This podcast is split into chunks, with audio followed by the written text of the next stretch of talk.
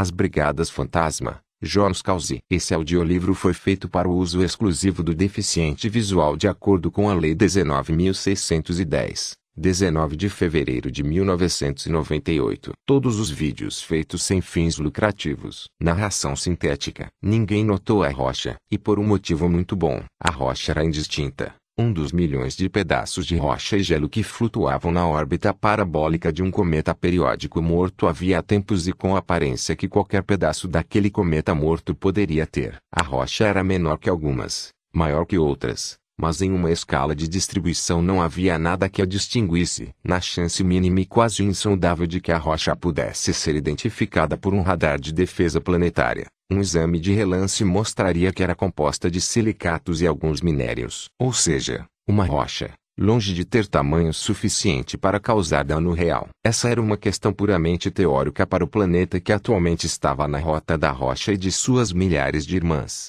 Não havia radar de defesa planetário. No entanto, havia um fosso gravitacional, no qual a rocha caiu, acompanhada de muitas daquelas irmãs. Juntas, formariam uma chuva de meteoros, como tantos pedaços de gelo e rocha formavam a cada vez que o planeta cruzava a órbita do cometa, uma vez por revolução planetária. Nenhuma criatura inteligente vivia na superfície daquele planeta extremamente frio, mas se vivesse, poderia ter olhado para cima e visto os belos riscos e manchas desses pequenos pedaços de matéria enquanto queimavam na atmosfera, superaquecidos pela fricção do ar contra a rocha. A imensa maioria desses meteoros recém-criados evaporaria na atmosfera, sua matéria transmutada durante a queda incandescente de um pedaço discreto e sólido para um longo borrão de partículas microscópicas. Permaneceriam na atmosfera indefinidamente até que se transformassem em núcleos de gotículas d'água e a simples massa da água as arrastasse para o chão na forma de chuva,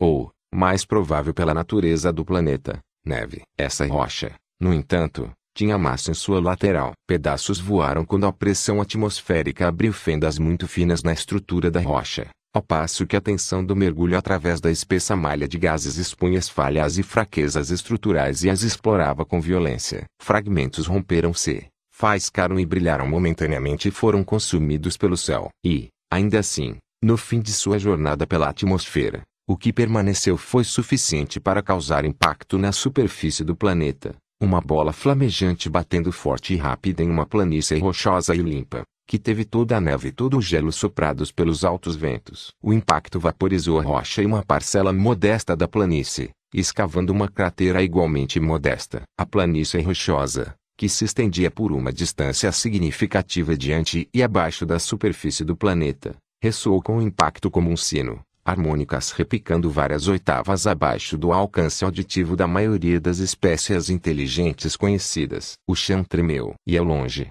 abaixo da superfície do planeta, alguém finalmente notou a rocha. Terremoto, disse Charan. Ela não tirou os olhos do monitor. Vários momentos depois, outro tremor seguiu. Terremoto, disse Charan. Kainen desviou o olhar de seu respectivo monitor para sua assistente. Você vai falar isso toda vez? Perguntou. Quero mantê-lo informado dos eventos assim que acontecem. Charan respondeu. Agradeço pela sensibilidade, disse Kainen traço. Mas não precisa mencionar todas as vezes. Eu sou cientista. Entendo que, quando o chão se move, estamos passando por um terremoto. Sua primeira declaração foi útil. Na quinta ou sexta vez, Fica monótono. Outro estrondo. Terremoto, disse Charan. Esse é o de número 7. De qualquer forma, você não é sismólogo. Não é uma das suas muitas áreas de especialidade. Apesar da resposta tipicamente fria de Charan, era difícil ignorar o sarcasmo. Se Kainen não estivesse dormindo com sua assistente,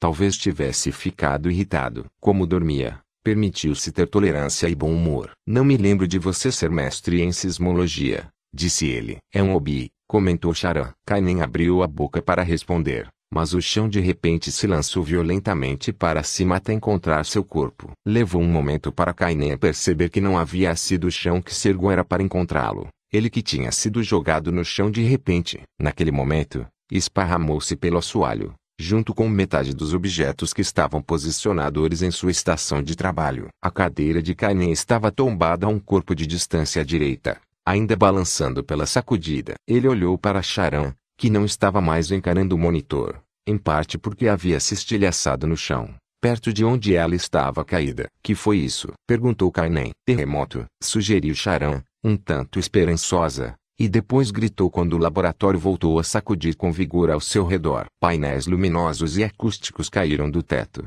Kainen e Charan arrastaram-se desajeitados para baixo das bancadas de trabalho. O mundo implodiu em seu entorno por um instante enquanto eles se encolhiam embaixo das mesas. Nesse momento, os tremores pararam. Kainen olhou em volta sob a luz piscante que ainda restara e viu a maior parte do laboratório no chão, inclusive grande parte do teto e parte das paredes. Em geral, o laboratório ficava cheio de trabalhadores e de outros assistentes de Kainen, mas ele e Charan haviam ficado até tarde para terminar um sequenciamento. Muitos da equipe estavam na caserna da base, provavelmente dormindo. Bem, naquele momento deviam estar acordados. Um barulho alto e agudo ecoou pelo corredor que levava até o laboratório. Ouviu isso? Perguntou Charan. Kainen confirmou com a cabeça. É a sirene das estações de batalha. Estamos sendo atacados? Questionou Charan. Pensei que esta base tivesse escudo. E tem. Respondeu Kainen. Ou tinha. Quer dizer, Deveria ter. Bem, devo dizer que fizeram um ótimo trabalho,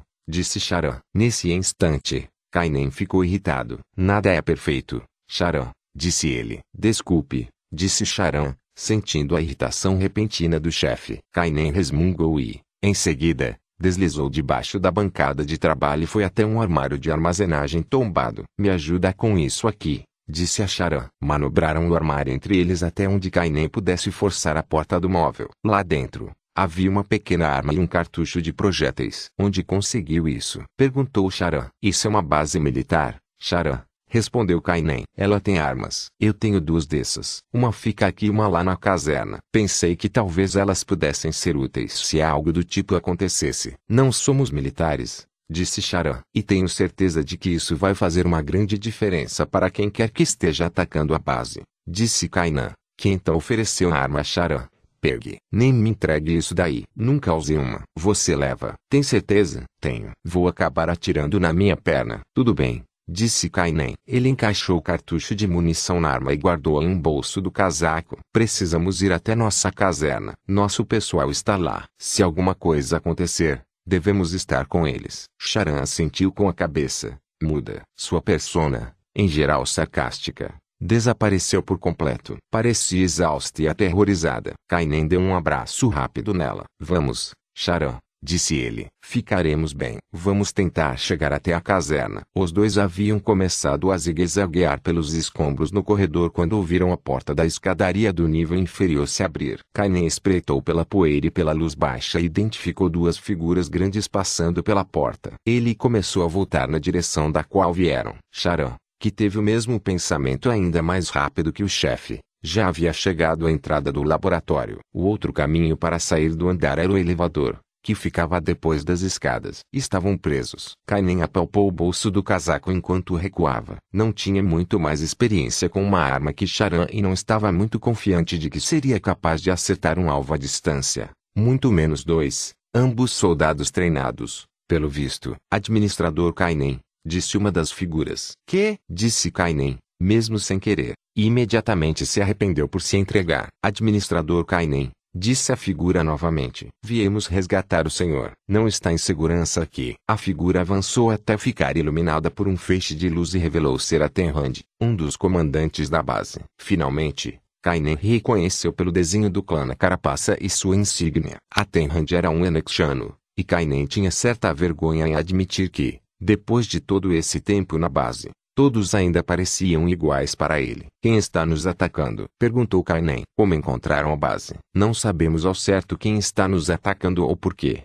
Respondeu a Tenrand. Os estalos de suas partes bucais eram traduzidos em fala reconhecível por um pequeno dispositivo que pendia do pescoço. A Tenrand conseguia compreender Kainen sem o dispositivo, mas precisava do aparelho para falar com ele. O bombardeio veio da órbita, e apenas agora miramos na nave em aterrissagem. A Tenrand caminhou na direção de Kainen, que tentou não se encolher. Apesar de seu tempo ali da relação de trabalho relativamente boa, ainda ficava nervoso perto da raça de insetoides enormes. Administrador Kainen, não podem encontrá-lo aqui. Precisamos levá-lo embora antes que a base seja invadida. Tudo bem, disse Kainen. Ele acenou para que Charan acompanhasse. Ela não, Disse a Tenrand. Apenas o senhor. Kainen parou. Ela é minha assistente. Preciso dela. A base sacudiu com outro bombardeio. Kainen sentiu o baque quando bateu contra a parede e despencou no chão. Quando caiu, observou que nem a Tenran tampouco outro Enechano haviam se movido mais que um milímetro de suas posições. Não é um momento apropriado para debater a questão,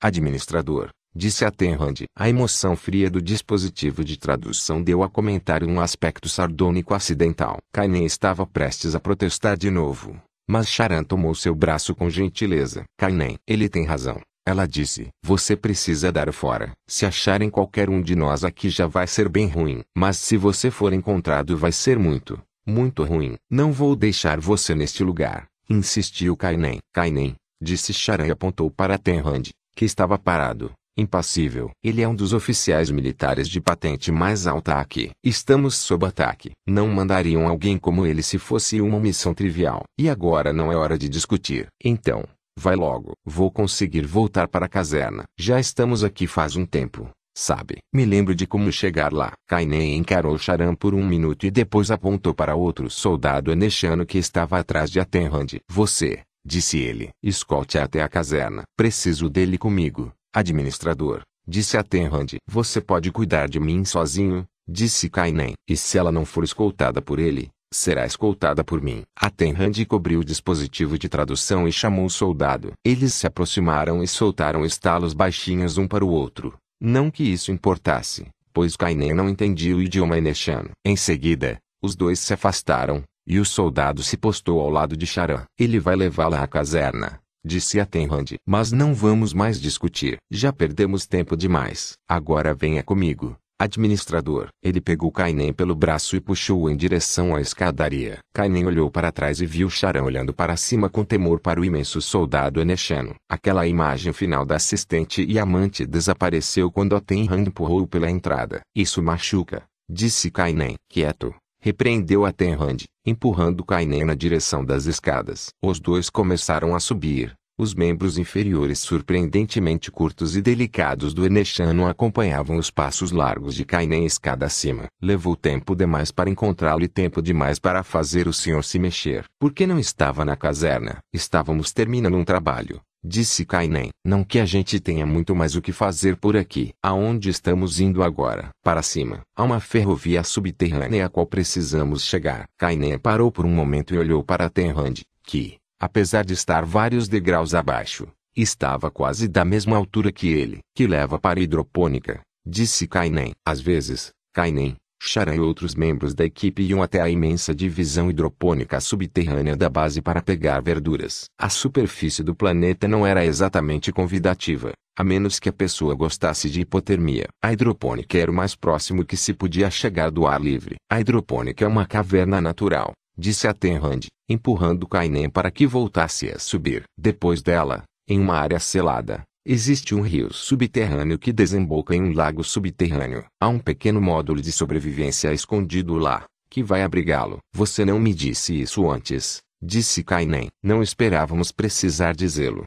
retrucou a Tenrand. Vou nadando até lá. Há um pequeno veículo submersível. Vai ser apertado, mesmo para o senhor. Mas já foi programado com a localização do módulo. E vou ficar lá por quanto tempo? Vamos torcer para que seja o mínimo respondeu a Tenrand. Pois do contrário será muito, muito tempo mesmo. Mais dois lances de escada. Administrador. Os dois pararam à porta dois lances de escada acima. Kainen tentava recuperar o fôlego e a Tenrand estalava os bocais para o comunicador. O ruído de batalha vários andares sobre eles atravessava a pedra do solo e o concreto das paredes. Chegaram à base, mas os manteremos na superfície por hora, informou a Tenrand a Kainen baixando o comunicador. Não chegaram a este nível. Ainda podemos mantê-lo seguro. Fique bem atrás de mim, administrador. Não fique para trás. Entendido? Entendido, disse Kainen. Então, vamos. Ele ergueu sua arma um tanto quanto impressionante. Abriu a porta e avançou a passos largos no corredor. Quando a Tenrand começou a se mover, Kainen viu os membros inferiores do Enexiano estenderem-se enquanto uma articulação de perna adicional emergia de dentro da carapaça. Era um mecanismo de corrida que dava aos Enexianos velocidade e agilidade assustadoras em situações de batalha e lembrava Kainen de várias criaturas rastejantes de sua infância. Ele reprimiu um calafrio de repulsa e correu para manter o passo tropeçando mais que antes no corredor repleto de escombros, seguindo para a pequena estação ferroviária do outro lado do andar com grande dificuldade. Kainen parou para tomar fôlego enquanto a Tenrand examinava os controles do pequeno veículo, cujo compartimento de passageiro estava aberto. Ele já havia desconectado a locomotiva dos vagões atrás dela, disse para acompanhar meu ritmo. Disse a Tenrand. Alguns de nós somos velhos e não conseguimos duplicar o tamanho das pernas, disse Kainen apontando então para o veículo. Entro nisso daí, deveríamos ir a pé, respondeu a Tenrand, e as pernas de Kainen já começaram a ter cãibras. Mas não acho que o senhor vá acompanhar o ritmo,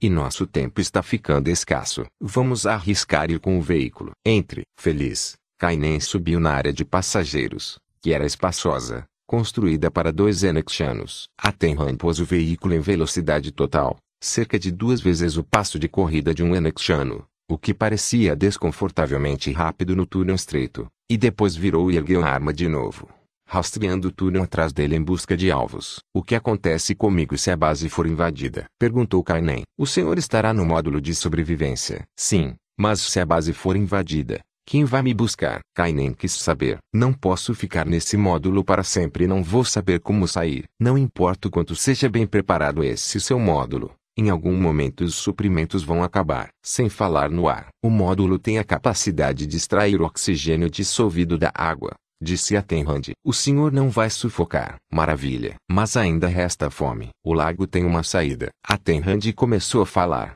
Mas foi tudo o que conseguiu dizer antes que o veículo descarrilhasse com uma sacudida repentina. O rugido do túnel desabando cobriu todos os outros ruídos. Kainen e Attenrand se viram por um tempo no ar enquanto eram lançados da área de passageiros do veículo para a escuridão repentina, empoeirada. Kainen acordou com os cutucões de Attenrand, sem saber quanto tempo depois. Acorde, administrador, disse Attenrand. Não consigo enxergar nada, disse Kainen. Attenrand reagiu, acionando a lanterna de sua arma. Obrigado. Kainen agradeceu. O senhor está bem? Estou. Se for realmente possível, gostaria de passar o resto do dia sem despencar no chão de novo. A Tenran deu um estalo de anuência e fez a varredura com feixe de luz para olhar o desabamento de rochas que os mantinha presos. Kainen levantava-se, escorregando um pouco nos escombros. A Tenran virou o feixe de luz de volta para Kainen. Fique aí, administrador ordenou a Tenrand. É mais seguro. O feixe de luz mergulhou para os trilhos. Aqueles ali ainda devem estar eletrizados. O feixe de luz apagou de novo,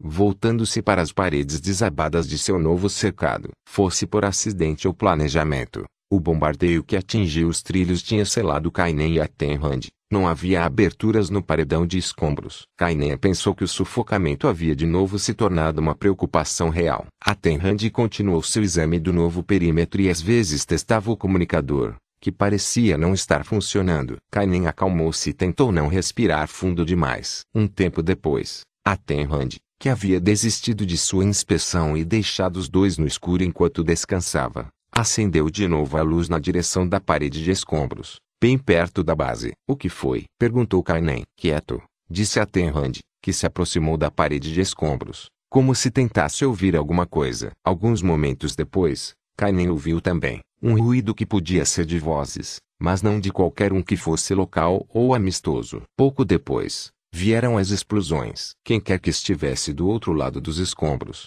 havia decidido atravessá-los. A Tenran afastou-se da parede de escombros rapidamente e foi até Kainen, arma em riste, cigando com o feixe de luz. Sinto muito, administrador, disse a Tenrand, e foi quando Kainen se deu conta de que as ordens para mantê-lo em segurança provavelmente terminavam naquele momento. Mais por instinto que por razão, Kainen se afastou do feixe de luz. A bala apontada para seu centro de massa acabou atingindo o braço, fazendo-o girar e cair no chão. Kainen esforçou-se para ficar de joelhos e viu sua sombra espalhada diante de si enquanto o feixe de luz de Atenran brilhava em suas costas. Espere, disse Kainen para sua sombra. Nas costas não. Eu sei o que preciso fazer, só não nas costas. Por favor. Um momento passou, pontuado pelos sons dos escombros sendo movidos. Vire-se, administrador. Kainen virou, lentamente, raspando os joelhos nos escombros e pondo as mãos nos bolsos do casaco como se fossem algemas. A Tenran mirou,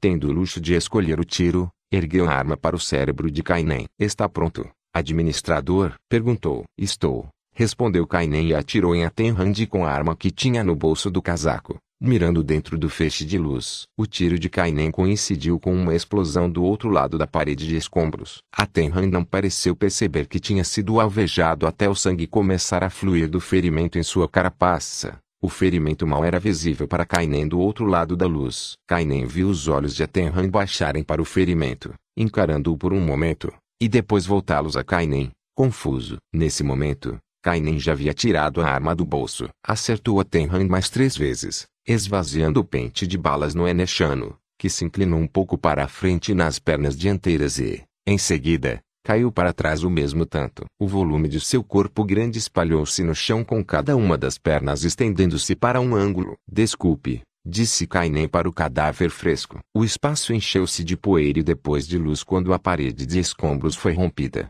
e criaturas portando luzes nas armas entraram. Uma delas viu Kainen e gritou. De repente, vários feixes de luz estavam voltados para ele. Kainen largou a arma, ergueu o braço bom em rendição e se afastou do corpo de Atenrand. Ter atirado em Atenrand para se manter vivo não adiantaria muito se aqueles invasores decidissem meter bala nele. Um dos invasores avançou através dos feixes de luz, tagarelando algo em seu idioma. E Kainen finalmente deu uma olhada na espécie com a qual estava lidando. Seu treinamento como xenobiólogo despertou na mente quando marcou as particularidades do fenótipo da espécie, bilateralmente simétrico e bípede, e, como consequência, com membros diferenciados para braços e pernas, joelhos dobrados no sentido errado, mais ou menos com o mesmo tamanho e estrutura corporal que ele, o que não era surpreendente pois um número excessivamente grande de espécies ditas inteligentes era bípede, bilateralmente simétrica e tinha aproximadamente o mesmo tamanho em volume e massa.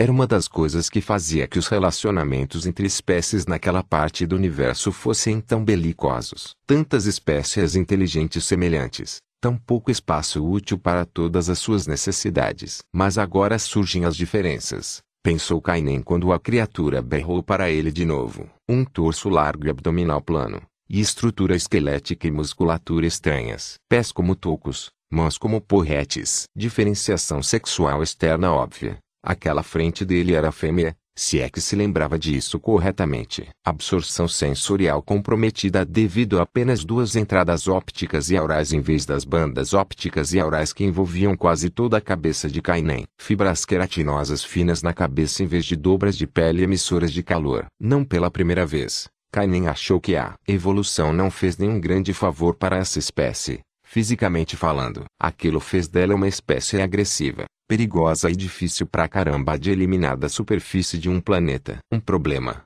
Isso. A criatura à frente de Kainen tagarelou com ele de novo e puxou um objeto pequeno e de aparência maldosa. Kainen olhou diretamente para as entradas ópticas da criatura. Humanos malditos. Ele disse. A criatura o golpeou com o um objeto. Kainen sentiu um solavanco, Viu uma dança multicolorida de luzes e caiu no chão pela última vez naquele dia. Se lembra de quem sou? O ser humano à mesa disse no momento em que Kainen entrou escoltado no cômodo. Seus captores lhe deram uma banqueta para que ele acomodasse os joelhos voltados para trás. Se comparados a eles, o ser humano falava e a tradução vinha de um alto-falante sobre a mesa. O único objeto além do alto-falante na mesa era uma seringa cheia de um fluido claro. Você é a soldado que me fez desmaiar. Disse Kainen. O alto-falante não transmitiu uma tradução de suas palavras, sugerindo que ela tinha outro dispositivo de tradução em outro lugar. Isso mesmo, confirmou a humana. Sou a tenente Jane Sagan. Ela apontou para a banqueta. Por favor, sente-se. Kainen sentou-se. Não havia necessidade de me deixar inconsciente, disse ele. Teria acompanhado voluntariamente. Tínhamos motivos para querer o senhor inconsciente, explicou Sagan. Apontou para seu braço ferido onde a bala de Atenrango havia atingido. Como está seu braço? Parece bem, respondeu Kainen. Não conseguimos curá-lo inteiramente, disse Sagan. Nossa tecnologia médica pode curar com rapidez a maioria de nossos ferimentos, mas o senhor é rei, não um ser humano. Nossa tecnologia não mapeia com precisão. Mas fizemos o que pudemos. Obrigado. Suponho que tenha sido alvejado pelo Enechano que encontramos com o senhor disse Sagan. Aquele que o senhor derrubou. Isso. Fiquei curiosa para saber por que vocês trocaram tiros. Ele ia me matar, e eu não queria morrer. Isso leva à pergunta sobre por que aquele Nechano queria matar o senhor, disse Sagan. Eu era seu prisioneiro, Respondeu Kainen. Acho que tinha ordens de me matar em vez de permitir que me levassem vivo. O senhor era prisioneiro. Repetiu Sagan. E ainda assim tinha uma arma. Eu a encontrei. Sério? Perguntou Sagan. Um descuido de segurança por parte dos Enexianos. Não é o perfil deles. Todos cometemos erros. Disse Kainen. E todos os outros raízes que encontramos na base? Questionou Sagan. Eram prisioneiros também? Eram.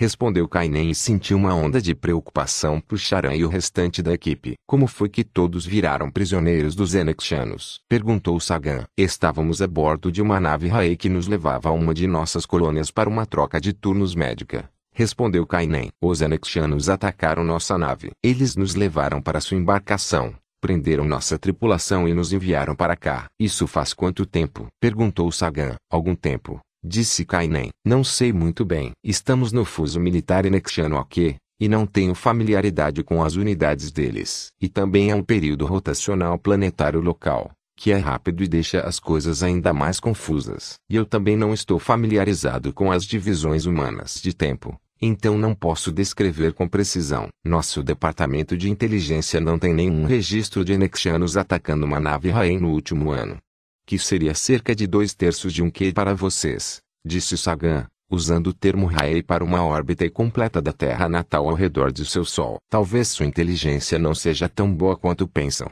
retrucou Kainen. É possível, no entanto, considerando que os venexianos e os Raeis ainda estão tecnicamente em guerra, uma nave atacada deveria ter sido notada. Vocês brigam por muito menos. Não posso dizer nada mais do que eu sei. Fomos levados da nave para a base. É impossível saber muito sobre o que aconteceu ou não fora da base em todo esse tempo. Vocês eram mantidos prisioneiros na base, disse Sagan. Isso, afirmou Kainen. Passamos pela base toda, e havia apenas uma pequena área de detenção. Explicou Sagan. Não havia nada sugerindo que vocês estivessem trancados. Kainen soltou o equivalente a uma risadinha tristonha. Se viram a base, sem dúvida também viram a superfície do planeta. Disse. Se qualquer um de nós tentasse escapar, congelarias sem avançar muito, sem mencionar que não há lugar nenhum para ir. Como sabe disso? Os anexianos nos disseram. E ninguém da minha equipe planejou uma excursão para testar a hipótese. Então, não sabem mais nada sobre o planeta,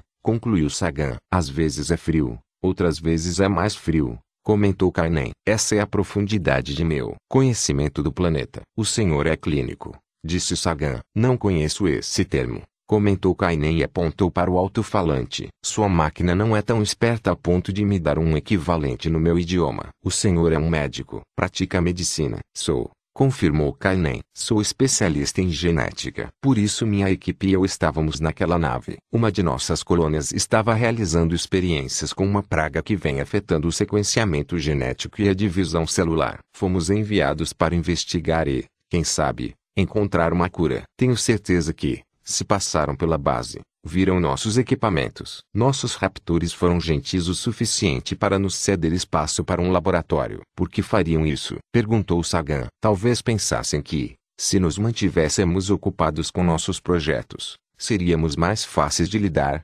respondeu Kainen. Se foi assim, funcionou, pois de forma geral ficamos na nossa e não tentamos causar nenhum problema. Quer dizer, exceto quando estava roubando armas, afirmou Sagan. Estive com eles por algum tempo, então, ao que parece, não levantei suspeitas, disse Kainen. A arma que o senhor usou foi projetada por um Raei. Algo estranho para uma base militar enexana. Devem ter pegado de nossa nave quando entraram a bordo. Tenho certeza de que, quando revistarem a base, encontrarão diversos outros itens designados como reis. Então, para recapitular, disse Sagan, o senhor e sua equipe médica foram levados pelos anexianos um tempo indeterminado atrás e trazidos para cá onde foram feitos prisioneiros e ficaram sem comunicação com ninguém de seu povo. O senhor não sabe onde está ou quais planos os Enexianos tinham para vocês. Exatamente, concluiu Kainen, exceto pela minha suposição de que não queria ninguém a par da minha presença lá assim que a base foi invadida, pois um deles tentou me matar. Isso é verdade. Comentou Sagan. Sinto dizer que o senhor se deu bem melhor que sua equipe. Não sei o que quer dizer. O senhor foi o único Raei que encontramos vivo. O restante foi alvejado e morto pelos Enechanos. A maioria deles no que pareciam ser casernas. Encontramos outro perto do que imaginamos ter sido seu laboratório pois tinha uma boa quantidade de tecnologia Rae nele. Kainen sentiu-se nauseado. Você está mentindo, disse. Sinto muito, mas não, respondeu Sagan. Vocês, humanos, que os mataram, soltou Kainen, furioso. Os anexianos tentaram matar você, disse Sagan. Por que não matariam os outros membros de sua equipe? Não acredito em você. Compreendo por que não acredita. Ainda assim, é a verdade. Kainen ficou lá, sentado, sofrendo. Sagan deu-lhe um tempo. Tudo bem, Kainen acabou dizendo. Digo o que querem de mim. Para começar, administrador Kainen, começou Sagan traço. Gostaríamos de ouvir a verdade. Levou um momento para Kainen perceber que era a primeira vez que Humana o havia chamado pelo nome e pelo título. Estou falando a verdade, disse ele. Porra nenhuma, retrucou Sagan. Kainen voltou a apontar o alto-falante. A tradução não me pareceu amigável, disse ele. O senhor é o administrador Kainen Suinsu, disse Sagan. E, embora seja verdade que o senhor tem algum treinamento médico, suas duas primeiras áreas de estudo são xenobiologia e sistemas de defesa de rede neural semi-orgânica. Duas áreas de estudo que, imagino, se completam bem. Kainen não disse uma palavra. Sagan continuou. Agora, administrador Kainen, deixe-me dizer ao senhor um pouco do que nós sabemos. Quinze meses atrás, os Raiz e os Enexianos estavam lutando a mesma guerra que começa e termina há 30 anos. Uma guerra que incentivamos, pois mantém os dois povos ocupados sem nos causar problemas. Não inteiramente, interviu Kainen. Houve a Batalha de Coral. Sim, houve, confirmou Sagan. Eu estava lá. Quase morri. Perdi um irmão lá, informou Kainen. Meu mais novo. Talvez você tenha se encontrado com ele. Talvez. Quinze meses atrás, os Raiz e os Enexianos eram inimigos. E então, de repente, não são mais por nenhuma razão que nossa inteligência pôde apurar. Já discutimos as falhas de seu serviço de inteligência, comentou Kainen. As espécies param de guerrear a todo momento. Depois de Coral, nossos povos pararam de lutar entre si. Paramos de lutar porque derrotamos vocês. Vocês bateram em retirada, e nós reconstruímos Coral traço afirmou Sagan. E essa é a questão. Houve um motivo para pararmos de lutar ao menos por hora. Vocês e os Enexianos não têm um motivo. Isso nos preocupa. Três meses atrás, o satélite espião que estacionamos acima deste planeta notou que, para um mundo supostamente desabitado, de repente havia começado a receber muito tráfego, tanto de Enexianos quanto de Raiz. O que torna esse fato especialmente interessante para nós é que este planeta não foi reclamado nem pelos Enexianos nem pelos Raiz, mas pelos Ubins. Os Ubins não se misturam administrador, e são fortes o bastante para que não passasse pela cabeça nem dos Enexianos tampouco dos raízes estabelecer uma base em seu território. Então, destacamos um satélite espião mais avançado sobre o planeta para verificar sinais de habitação. Não conseguimos nada. Como especialista em defesa, administrador, o senhor gostaria de dar um palpite do porquê? Eu imaginaria que a base estava protegida por escudo,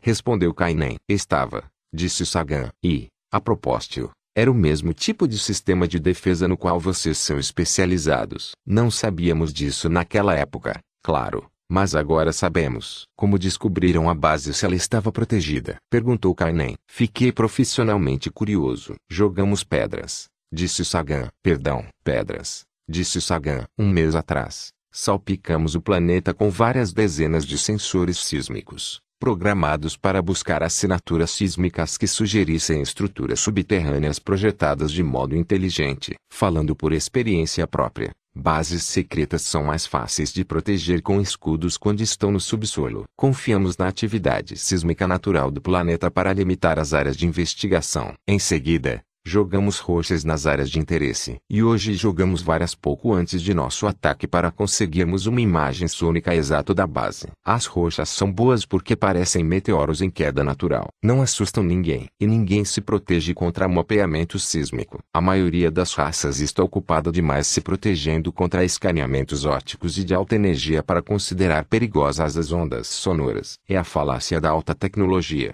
Ela ignora a eficiência de tecnologias de ordem inferior, como jogar pedras. Só mesmo os humanos para ficarem batendo pedras. Disse Kainen. Sagan deu de ombros. Não ligamos quando o adversário traz uma arma de fogo para um duelo de facas. disse ela. Só facilita para nós arrancarmos seu coração. Ou seja lá o que ele use para bombear sangue. Sua confiança exagerada trabalha a nosso favor. Como pode ver estando aqui. Mas o que realmente queremos saber, administrador, é porque vocês estão aqui. Enexianos e Raiz trabalhando juntos já é bem intrigante. Mas Enexianos, Raiz e Obins. Isso não é apenas intrigante, é interessante. Não sei nada sobre o proprietário deste planeta, comentou Kainen. E mais interessante ainda é o senhor, administrador Kainen, disse Sagan, ignorando o comentário de Kainen. Embora o senhor estivesse dormindo, fizemos um escaneamento genético para saber quem era e em seguida acessamos os registros da nave para conhecer um pouco mais de sua história. Sabemos que uma de suas principais áreas de interesse xenobiológico é dos seres humanos. Provavelmente o senhor é a principal autoridade RAE em genética humana. E sabemos que também tem um interesse particular em como funciona o cérebro humano. É parte de meu interesse geral em redes neurais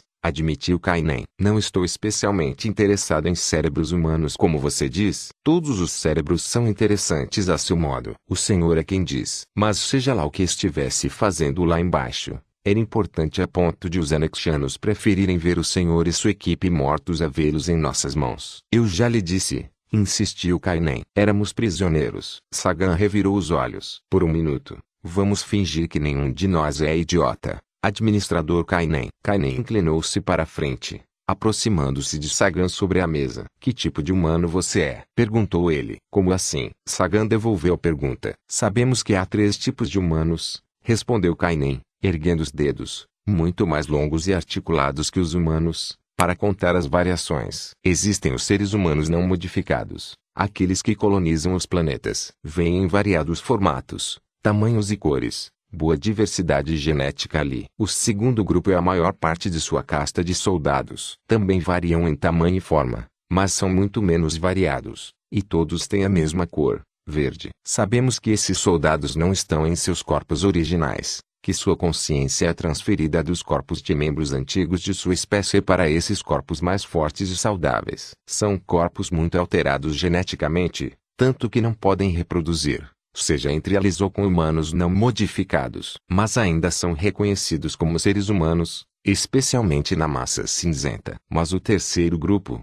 disse Kainen, inclinando-se para trás. Ouvimos muitas histórias, Tenente Sagan, o que ouviram? Que são criados a partir dos mortos. Que o germoplasma humano dos mortos é misturado com a genética de outras espécies repetidas vezes para ver no que vai resultar. Que alguns deles nem mesmo se parecem seres humanos como eles se reconhecem. Que nascem adultos, com habilidades e competências, mas sem lembranças. E não apenas sem lembranças, sem personalidade, sem moralidade, sem restrições, sem. Ele fez uma pausa, como se buscasse a palavra certa. Sem humanidade, disse. Por fim, como vocês diriam, crianças soldadores em corpos adultos, abominações, monstros, ferramentas que sua união colonial usa para missões que não pode ou não quer oferecer a soldados que tenham experiência de vida e uma moralidade pessoal, ou que talvez temam por sua alma neste mundo ou no próximo. Um cientista preocupado com almas, disse Sagan, não é muito pragmático. Sou cientista,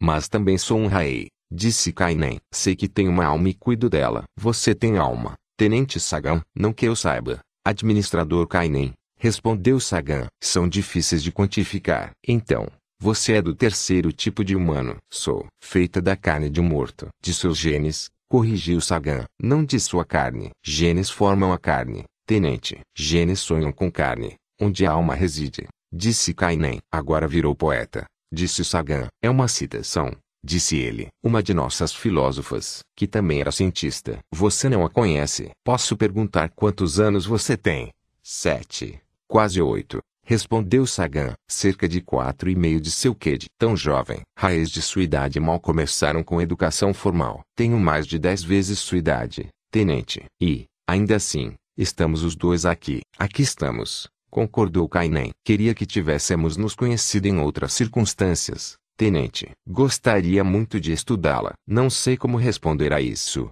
disse Sagan. Obrigada não me parece adequado, considerando o que ser estudada pelo senhor provavelmente significaria. Poderia mantê-la viva, afirmou Kainen. Ah, que alegria, disse Sagan. Mas, de alguma forma, talvez consiga o que quer. Deve saber que, nesse momento, O Senhor é um prisioneiro, de verdade e agora, e assim será pelo resto da vida. Imaginei quando começou a me dizer coisas que eu poderia reportar a meu governo. Disse Kainen, como truque das roxas. Embora eu tenha achado que você fosse me matar, nós, humanos, somos uma raça pragmática. Administrador Kainen, comentou Sagan. O senhor tem conhecimentos que podemos usar, e se estiver disposto a cooperar, não há motivo para que não continue seus estudos de genética e cérebros humanos. Só que vai continuar para nós, e não mais para os raízes. Tudo o que eu teria de fazer seria trair meu povo, disse Kainen. Isso mesmo, assentiu Sagan. Acho que eu preferiria morrer. Com todo o respeito,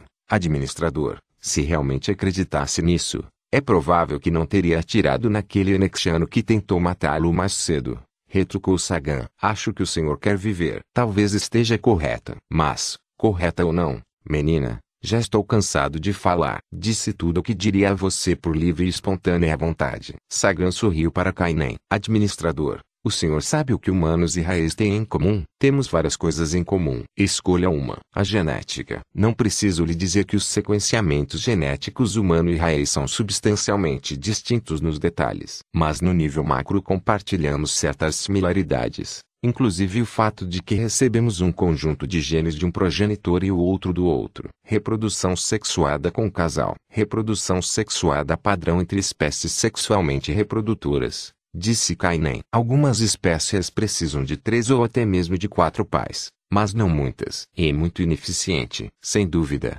disse Sagan. Administrador, já ouviu falar da síndrome de Fronig? É uma doença genética rara entre os reis. Respondeu Kainen. Muito rara. Pelo que entendo, a doença é causada por deficiência em dois pares de genes não relacionados. Traço continuou Sagan. Um par de genes regula o desenvolvimento das células nervosas especificamente de uma capa eletricamente isolante ao redor delas. O segundo par de genes regula o órgão que produz o análogo raído que nós humanos chamamos de linfa. Ela faz algumas coisas da mesma forma e faz outras coisas de um jeito diferente. Nos humanos, a linfa conduz um pouco de eletricidade, mas nos raízes esse líquido é um isolante elétrico. Pelo que sabemos da fisiologia raí, essa qualidade eletricamente isolante de sua linfa em geral não traz nenhum benefício ou malefício particular como a natureza eletricamente condutora da linfa humana não é nenhum mérito tampouco um demérito, simplesmente existe. Sim, disse Kainen. Mas para os raiz que têm o azar de contar com dois genes de desenvolvimento de células nervosas inativos, esse isolamento elétrico é benéfico, disse Sagan. Esse fluido banha a área intersticial que cerca as células raiz inclusive as células nervosas. Isso impede que os sinais elétricos de células nervosas se percam. O que é interessante na linfa dos raízes é que sua composição é controlada por hormônios, e que uma leve mudança no sinal hormonal altera de isolante elétrica para condutora elétrica. De novo, para a maioria dos raízes, isso não fede nem cheira. Mas para aqueles que apresentam células nervosas expostas, traço. Ela causa ataques e convulsões e, em seguida, a morte quando os sinais dos nervos vazam para dentro do corpo. Disse Kainen. A mortalidade é um motivo de ser tão rara. Indivíduos com genótipo de linfa eletricamente condutora e células nervosas expostas morrem durante a gestação, em geral após as células começarem a se diferenciar e a síndrome a se manifestar. Mas também existem ataques de Fronig em adultos, afirmou Sagan. Os genes fazem o sinal hormonal mudar mais tarde, no início da fase adulta, o que já é suficiente para a reprodução acontecer e o gene ser passado adiante. Mas também são necessários dois genes defeituosos para ele se manifestar. Sim, claro, disse Kainen. É outro motivo pelo qual a síndrome de Fronig é tão rara. Não é comum um indivíduo receber dois conjuntos de genes defeituosos e dois conjuntos de genes que causem mudanças hormonais na fase adulta em seu órgão linfático. Me diga onde estamos indo com isso. Administrador, a amostra genética de quando o senhor embarcou mostra que tem células nervosas com defeito, disse Sagan. Mas não mudanças hormonais, disse Kainen. Do contrário,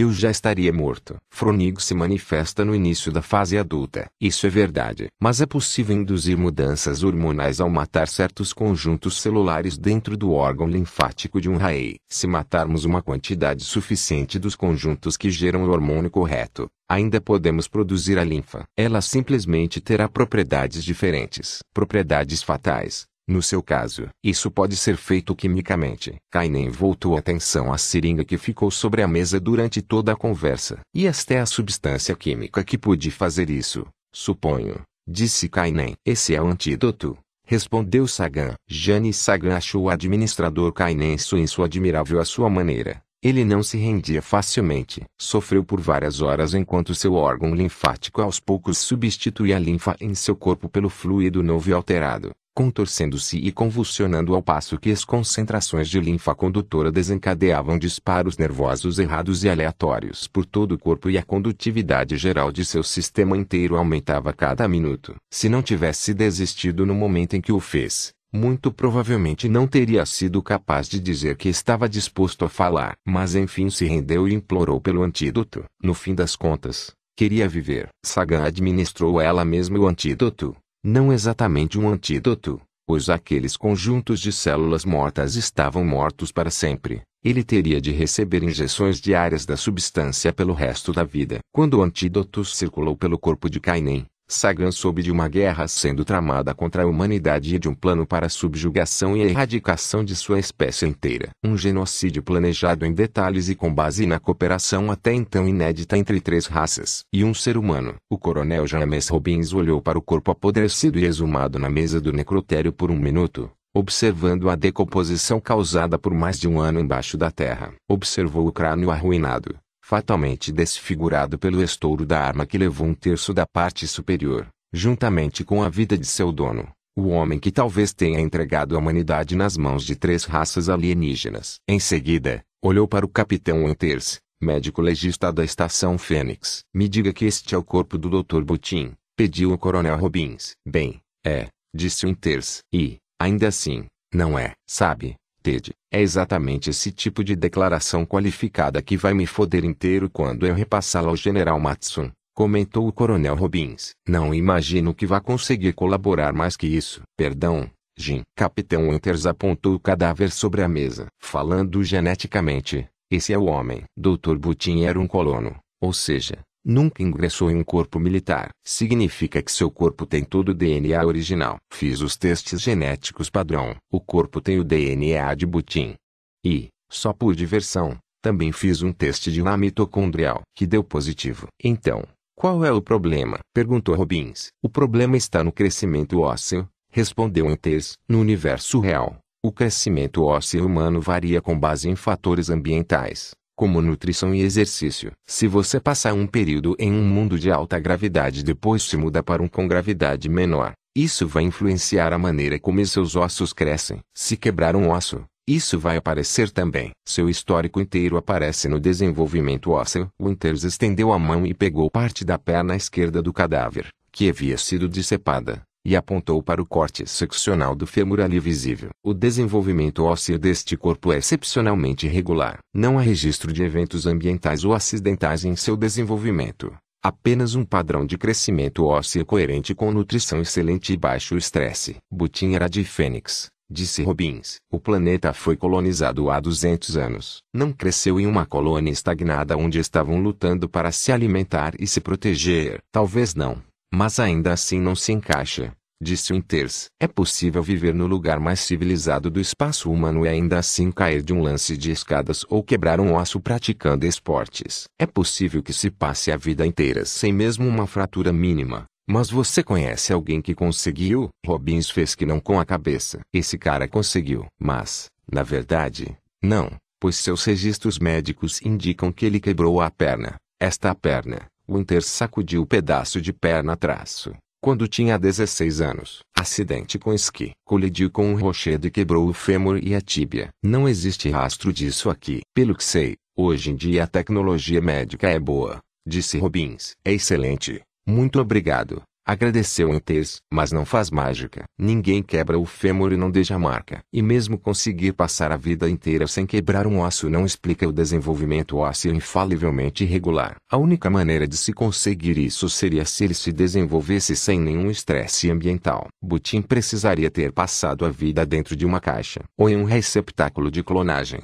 disse Robbins, ou em um receptáculo de clonagem concordou Antes. A outra explicação possível é que seu amigo aqui teve a perna amputada em algum momento e uma nova cresceu, Mas eu verifiquei os registros. Isso não aconteceu. Mas, apenas para ter certeza, tirei amostras ósseas das costelas, da pelvis, do braço e do crânio.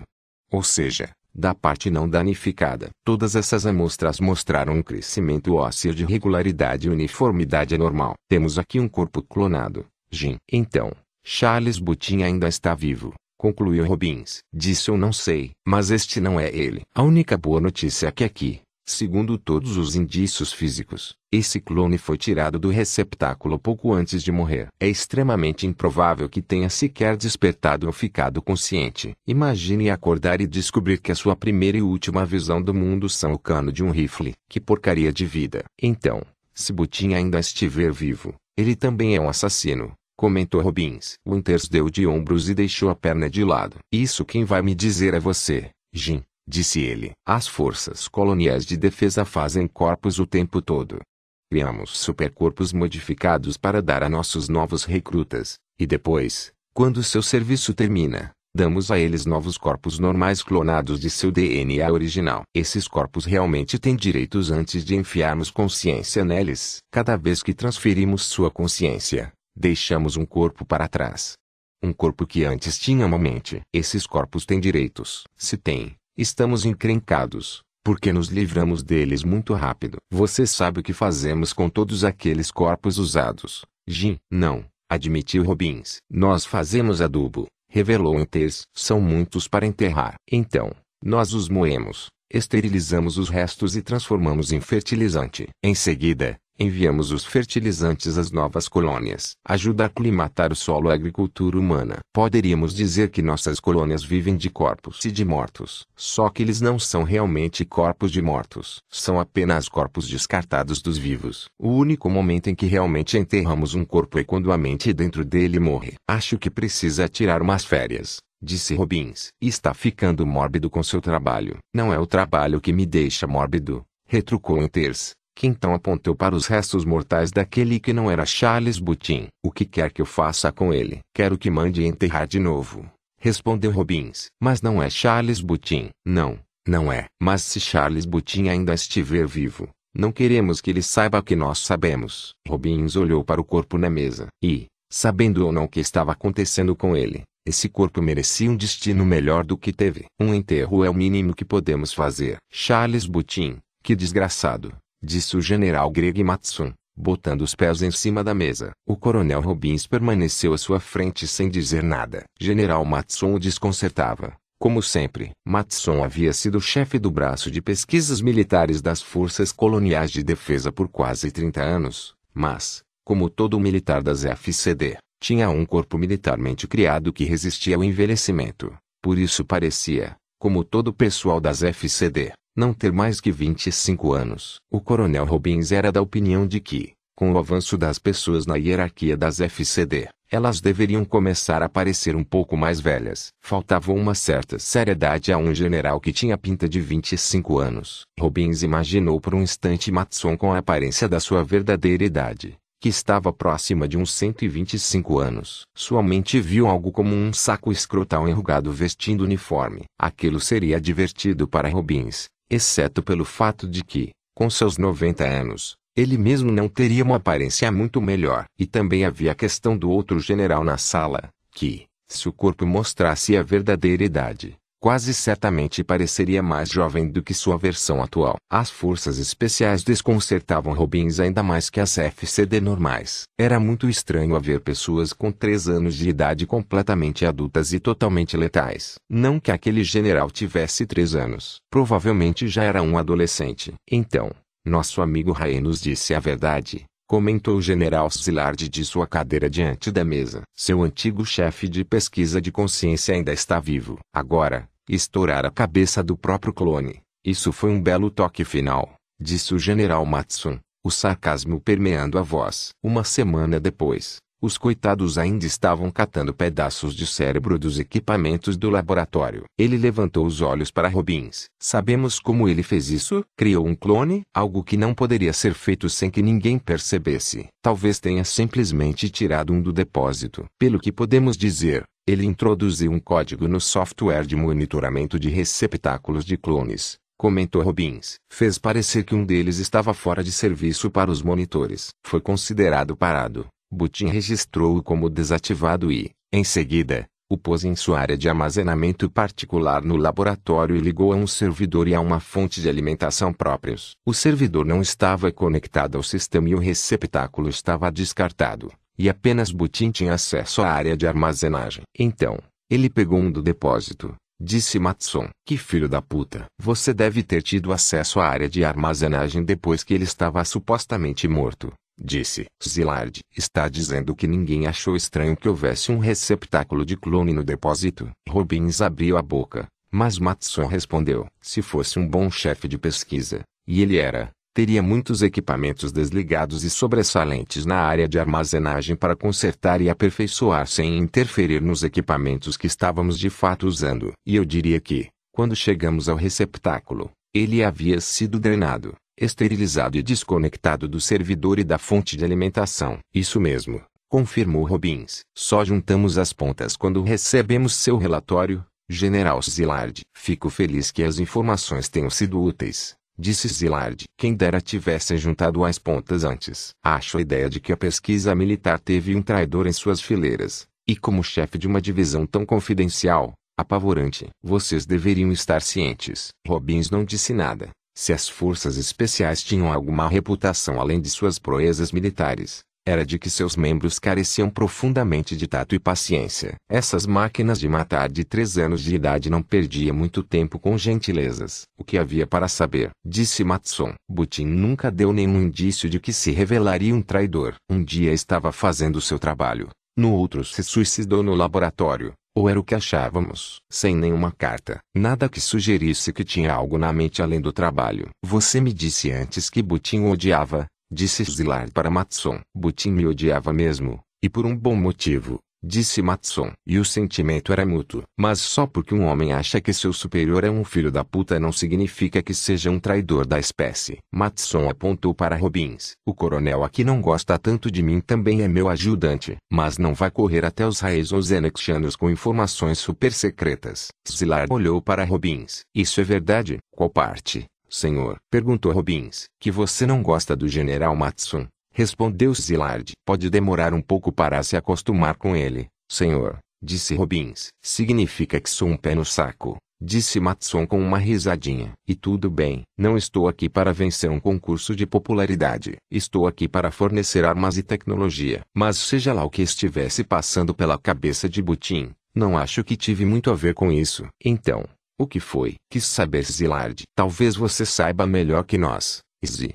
Respondeu Matson. Você é quem tem um cientista Raei como bichinho de estimação que você ensinou a soltar a língua. Administrador Kainen nunca conheceu Butin pessoalmente, ou assim diz ele, comentou Zillard. Não sabe de nada sobre suas motivações, apenas que Butin entregou aos Raeis informações sobre o hardware de Brainpal mais recente. Isso faz parte daquilo em que o grupo do administrador Kainen estava trabalhando tentando integrar a tecnologia Brainpal a cérebros de raiz. Tudo o que precisamos, disse Matson. Raiz com supercomputadores na cabeça. Não parece que foi bem sucedido com a integração, interveio Robbins, e voltou-se para Zillard. Ao menos não a partir dos dados que seu pessoal recuperou do laboratório. A estrutura cerebral Rai é muito diferente. Menos mal, comentou Matson. Z. Você deve ter tirado mais alguma coisa desse sujeito aí. Tirando o que referia ao seu trabalho específico e situação, o administrador Kainen não foi extremamente útil, disse Zillard. E os poucos Enexianos que capturamos vivos foram resistentes a conversas, para usar um eufemismo. Sabemos que os reis, os Enexianos e os Ubins têm uma aliança para nos atacar. Mas não sabemos por quê, como ou quando, ou o que Butin trouxe para essa equação. Precisamos de seu pessoal para descobrir isso.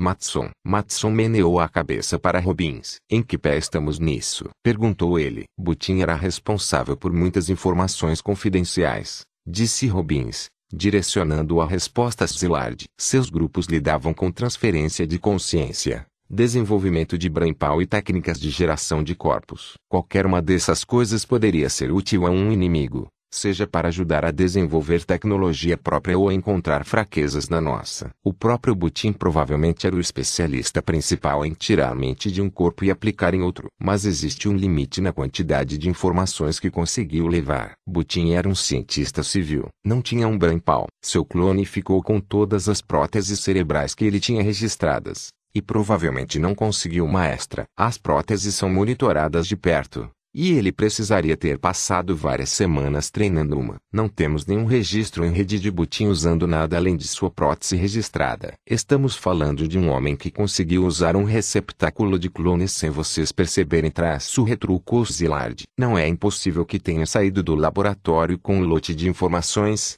disse Robbins. Mas é muito improvável. É mais provável que tenha saído apenas com o conhecimento que tinha na cabeça. E as motivações, disse Zilard. Desconhecê-las é a parte mais perigosa para nós. Estou mais preocupado com o que ele sabe, interveio Matson. Mesmo limitando-se ao que estava naturalmente em sua cabeça, isso já é muito. Tenho equipes destacadas de seus projetos para trabalhar na atualização da segurança do Brampal. Seja lá o que Butin sabia, vamos torná-lo obsoleto. E o Robbins aqui está responsável por passar um pente fino nos dados que Butin deixou para trás. Se houver alguma coisa lá, Vamos encontrar. Vou me encontrar com o antigo técnico de Butim depois que terminarmos aqui, informou Robbins. Tenente Harry Wilson. Diz que tem algo que talvez me interesse. Não vamos segurá-lo aqui, disse Matson. Dispensado. Obrigado, senhor. Antes de eu ir, Gostaria de saber com que tipo de limite de tempo estamos trabalhando aqui. Descobrimos o que sabemos sobre Butin atacando aquela base. Sem dúvida os Enexianos sabem que conhecemos seus planos. Gostaria de saber quanto tempo achamos que temos antes de uma retaliação. Você tem tempo, coronel, disse Zilard. Ninguém sabe que atacamos aquela base. Como podem não saber? Perguntou Robbins. Com todo respeito às forças especiais, general, é difícil esconder esse tipo de ataque. Os anexianos sabem que perderam contato com a base, respondeu Zilard. Quando investigarem, o que vão descobrir é que um pedaço de rocha na forma de cometa e do tamanho de um campo de futebol atingiu o planeta a 10 quilômetros da base, obliterando o posto e tudo mais na área imediata. Podem fazer todos os testes que quiserem, não vai dar em nada além da comprovação de uma catástrofe natural. Porque foi exatamente isso. Só teve uma ajudinha. Isso é muito bonito, disse Coronel Robbins, apontando para o que parecia um show de luzes em miniaturas sobre o display holográfico do Tenente Harry Wilson. Mas não sei o que você está querendo me mostrar aqui. É a alma de Charlie Ebutin, explicou Wilson. Robbins afastou-se do display e olhou para Wilson. Como? Wilson assentiu com a cabeça para o display. É a alma de Charlie repetiu ele. Ou, mais precisamente, é uma representação holográfica do sistema eletrodinâmico que incorpora a consciência de Charles Butin. Ou, de qualquer forma, uma cópia dela. Suponho que, se o senhor quisesse filosofar sobre isso, poderia questionar se essa é a mente ou a alma de Charlie. Mas se o que diz sobre ele for verdade, provavelmente ainda está com a cabeça no mesmo lugar. Mas eu diria que perdeu a alma. E aqui está ela. Me disseram que esse tipo de coisa é impossível disse Robbins. Sem o cérebro, o padrão entra em colapso. É por isso que transferimos a consciência do jeito que fazemos, de um corpo vivo para outro corpo vivo. Bem, não sei se é por isso que transferimos a consciência do jeito que fazemos, comentou Wilson Traço, pois acho que as pessoas seriam muito mais resistentes em deixar um técnico sugar a mente do crânio se soubessem que ela pararia em um sistema de armazenamento computadorizado. O senhor deixaria? Meu Deus, não disse Robbins. Quase me mijei inteiro quando me transferiram. É disso que estou falando,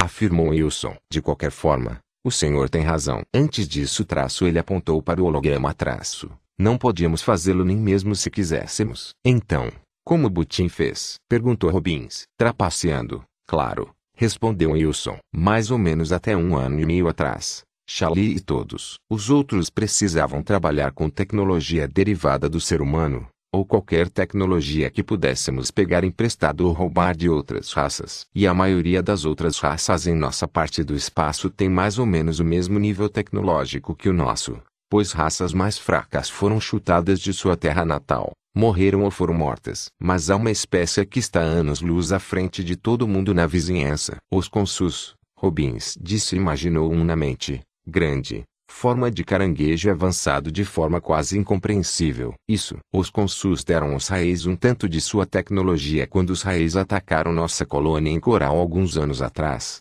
E roubamos deles quando contra-atacamos. Eu estava na equipe designada para fazer a engenharia reversa da tecnologia Consul e posso garantir que a maior parte dela está longe de ser compreendida por nós. Mas uma das partes que pudemos entender demos a Charles para que trabalhasse, de forma a melhorar o processo de transferência de consciência. Foi assim que passei a trabalhar com ele. Eu ensinei como se usava essa coisa. E como pode ver, ele entendeu rápido. Claro, é fácil fazer as coisas quando suas ferramentas melhoram. Com isso, Paramos de bater pedra para fazer o fogo e começamos a usar o maçarico. Você não sabia nada sobre isso, concluiu Robbins. Não, confirmou Wilson. Eu vi mais ou menos isso. Charlie usou a tecnologia Consul para refinar o processo de transferência de consciência que temos. Podemos agora criar um armazenamento temporário que não podíamos antes o que torna a transferência muito menos suscetível a falhas ou mesmo a interrupção da transferência. Mas ele guardou este truque para si. Só descobri depois que o senhor pediu para que eu verificasse o trabalho pessoal dele, o que foi uma sorte pois a máquina em que encontrei estava marcada para ser apagada e transferida ao Observatório das FCD. Querem ver com que qualidade a tecnologia com o interior de uma estrela. Robbins apontou para o holograma. Acho que isso é um pouco mais importante. Wilson deu de ombros. Na verdade, não é muito útil em aspectos gerais. Você está brincando, disse Robbins. Podemos armazenar consciência, claro, e talvez isso seja útil, mas não se pode fazer muita coisa com isso. Quanto o senhor sabe sobre os detalhes da transferência de consciência? Quis saber Wilson. Um pouco. Respondeu Robbins. Não sou especialista. Me deram o cargo de ajudante do general por minhas habilidades de organização, não por qualquer formação científica. Tudo bem. Olha só, disse Wilson. O senhor mesmo comentou que, sem o cérebro, o padrão de consciência normalmente entra em colapso, pois a consciência é totalmente dependente da estrutura física do cérebro e não de qualquer cérebro. Ela depende do cérebro em que nasceu. Cada padrão de consciência é como uma impressão digital. É específica daquela pessoa, específica até os genes. Wilson apontou para Robbins. Olhe para seu corpo, coronel. Ele foi profundamente modificado geneticamente. Tem a pele verde, musculatura melhorada e sangue artificial que conta com uma capacidade de oxigênio muito maior que a do sangue verdadeiro. É um híbrido de sua genética pessoal e de genes trabalhados para aumentar suas capacidades. Então, em nível genético, o senhor não é mais o senhor. Exceto pelo seu cérebro. Seu cérebro é inteiramente humano e inteiramente baseado em seus genes. Por quê? Se não fosse, sua consciência não poderia ser transferida. Por quê? Perguntou Robbins. Wilson abriu uma risadinha. Queria poder te dizer. Estou repassando o que Charlie e sua equipe de laboratório me disseram. Sou apenas um empurrador de elétrons aqui. Mas sei que significa que isso. Wilson apontou o holograma atrás não tem muita serventia porque precisa de um cérebro e precisa do cérebro de Charlie para dizer o que ele sabe. E o cérebro de Charlie está desaparecido junto com o restante dele. Se isso não serve para nós, disse Robin traço, então gostaria de saber por que me chamou até aqui. Disse que não é muito útil em aspectos gerais, disse Wilson, mas em um sentido muito específico, pode ser bem útil. Tenente Wilson, disse Robin traço, Vá direto ao ponto. A consciência não é apenas um senso de identidade. Também é conhecimento emoção e estado mental, confirmou Wilson, apontando de volta ao holograma. Essa coisa não tem a capacidade de saber e sentir tudo que Charlie sabia e sentia até o momento em que fez essa cópia. Imagino que, se o senhor quiser saber o que Charlie fez e por quê, este é um bom começo. Você acabou de dizer que precisaríamos do cérebro de Butim para acessar a consciência traço comentou Robbins. Ele não está disponível para nós. Mas seus genes estão disse Wilson. Charlie criou um clone para servir a seus objetivos. Coronel, sugiro que crie um para os seus. Clonar Charles Butin, disse o general Matson, bufando. Como se um já não fosse ruim o suficiente. Matson, Robbins e Szilard estavam sentados na cantina de generais da estação Fênix. Matson e Szilard estavam comendo. Robbins não. Tecnicamente falando, a cantina de generais era aberta a todos os oficiais. Na prática, Ninguém abaixo da patente de general comia ali, e oficiais menores entravam na cantina apenas com convite de um general e raramente tomavam mais que um copo de água. Robbins se perguntou como esse protocolo ridículo havia começado. Estava com fome. A cantina de generais ficava no terminal do eixo rotacional da estação Fênix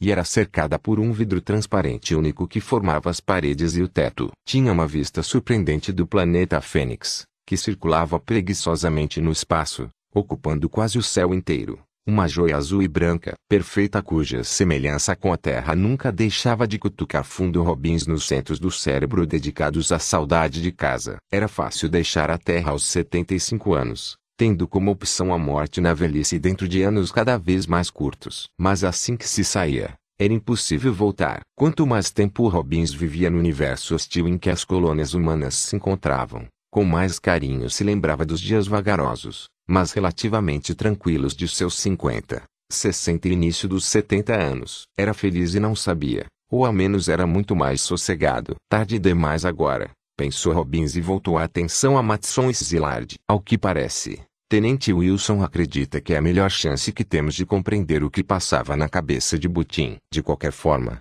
é melhor do que o que temos agora, que é nada. Como o Tenente Wilson sabe que a onda cerebral de Butin que está dentro da máquina. É o que quero saber, questionou Matson. Butin pode ter tirado uma amostra de consciência de outra pessoa. Que merda. Pode ser até do gato dele. Pelo que sabemos, o padrão é coerente com uma consciência humana. Respondeu Robbins. Podemos confirmar porque transferimos centenas de consciências todos os dias. Não é de um gato. Foi uma piada, Robbins. Retrucou Matson. Mas ainda assim talvez não seja de Butin. Talvez possa ser de outra pessoa mas não parece provável. Ninguém mais no laboratório de Botin sabia que ele estava trabalhando nisso. Não havia oportunidade de retirar uma amostra da consciência de outra pessoa. Não é algo que se pode tirar de alguém sem que se perceba. Ao menos sabemos como se transfere. Perguntou o general Zillard. Seu tenente Wilson disse que estava em uma máquina adaptada de tecnologia com su. Mesmo se quisermos usá-la, sabemos como fazê-lo. Não,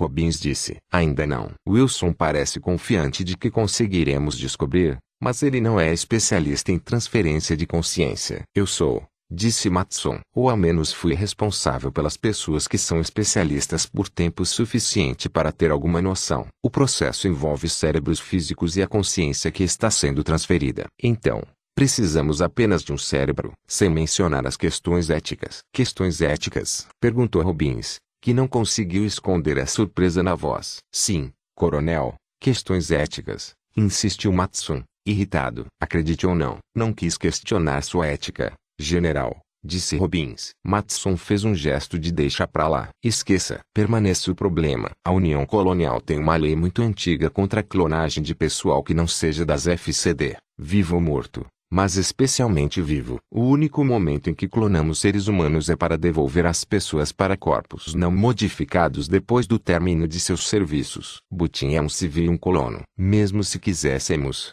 não poderíamos cloná-lo legalmente. Butin fez um clone, disse Robbins. Mesmo assim, coronel, não vamos deixar que a moral de um traidor nos guie nessa questão. Traço retrucou Matsun, irritado de novo. O senhor poderia conseguir uma isenção de pesquisa frente à lei colonial, disse Robbins. Já foi feito antes. O senhor fez isso antes. Não para uma coisa dessas, disse Matson. Conseguimos isenções quando testamos sistemas de armas em planetas desabitados. Se começarmos a bagunçar com essa questão da clonagem, Alguns dos tipos mais reacionários vão ficar malucos. Algo assim não passaria nem da fase de comitê. Butin é uma chave para seja lá o que os Raes e seus aliados planejaram insistiu Robbins. Talvez seja hora de seguir o exemplo dos fuzileiros norte-americanos e pedir perdão em vez de permissão. Admiro sua disposição para alçar a bandeira pirata, coronel. Mas não é o senhor quem vai estar na linha de tiro. Ou ao menos não será o único. Zillard, que estava mastigando um bife, engoliu e deixou os talheres de lado. Vamos fazer isso. Disse ele. Perdão, perguntou Matson. Entregue o padrão de consciência às forças especiais, general disse Zillard. E nos deu os genes de Butin. Vamos usá-lo para criar um soldado das forças especiais. Usamos mais que um conjunto de genes para fazer cada soldado. Tecnicamente, não será um clone. E se a consciência não pegar, não fará diferença. Será apenas outro soldado das forças especiais. Não há nada a perder. Exceto que, se a consciência pegar, Teremos um soldado das forças especiais com a traição na mente, contestou Matson. Não parece interessante. Podemos nos preparar para isso. Disse Szilard e pegou de novo os talheres. O senhor estará usando os genes de uma pessoa viva e de um colono, disse Robbins. Pelo que eu sabia, as forças especiais pegavam genes de voluntários das FCD que morreram antes de terem a chance de servir. Por isso são chamadas de Brigadas Fantasma. Szilard olhou de um jeito sério para Robbins. Não gosto muito desse nome, disse ele. Os genes dos voluntários mortos das FCD são um componente. E, em geral, Usamos os genes de voluntários como modelo. Mas as forças especiais têm uma grande amplitude em material genético disponível para construir nossos soldados. Considerando nossa missão para as FCD, é quase uma exigência. De qualquer forma, Butin está legalmente morto. Temos um cadáver com seus genes nele. E não sabemos se ele está vivo. Tem algum parente vivo? Não, respondeu Matson. Tinha esposa e filho. Mas morreram antes que ele, sem outros familiares. Então não há problema disse Zilard. Depois que alguém morre, seus genes não são mais seus. Já usamos genes de colonos mortos antes. Não vejo por que não podemos fazê-lo de novo. Não me lembro de ouvir isso sobre a maneira como vocês fazem seu pessoal. Zi, disse Matson. Não alardeamos o que fazemos, general.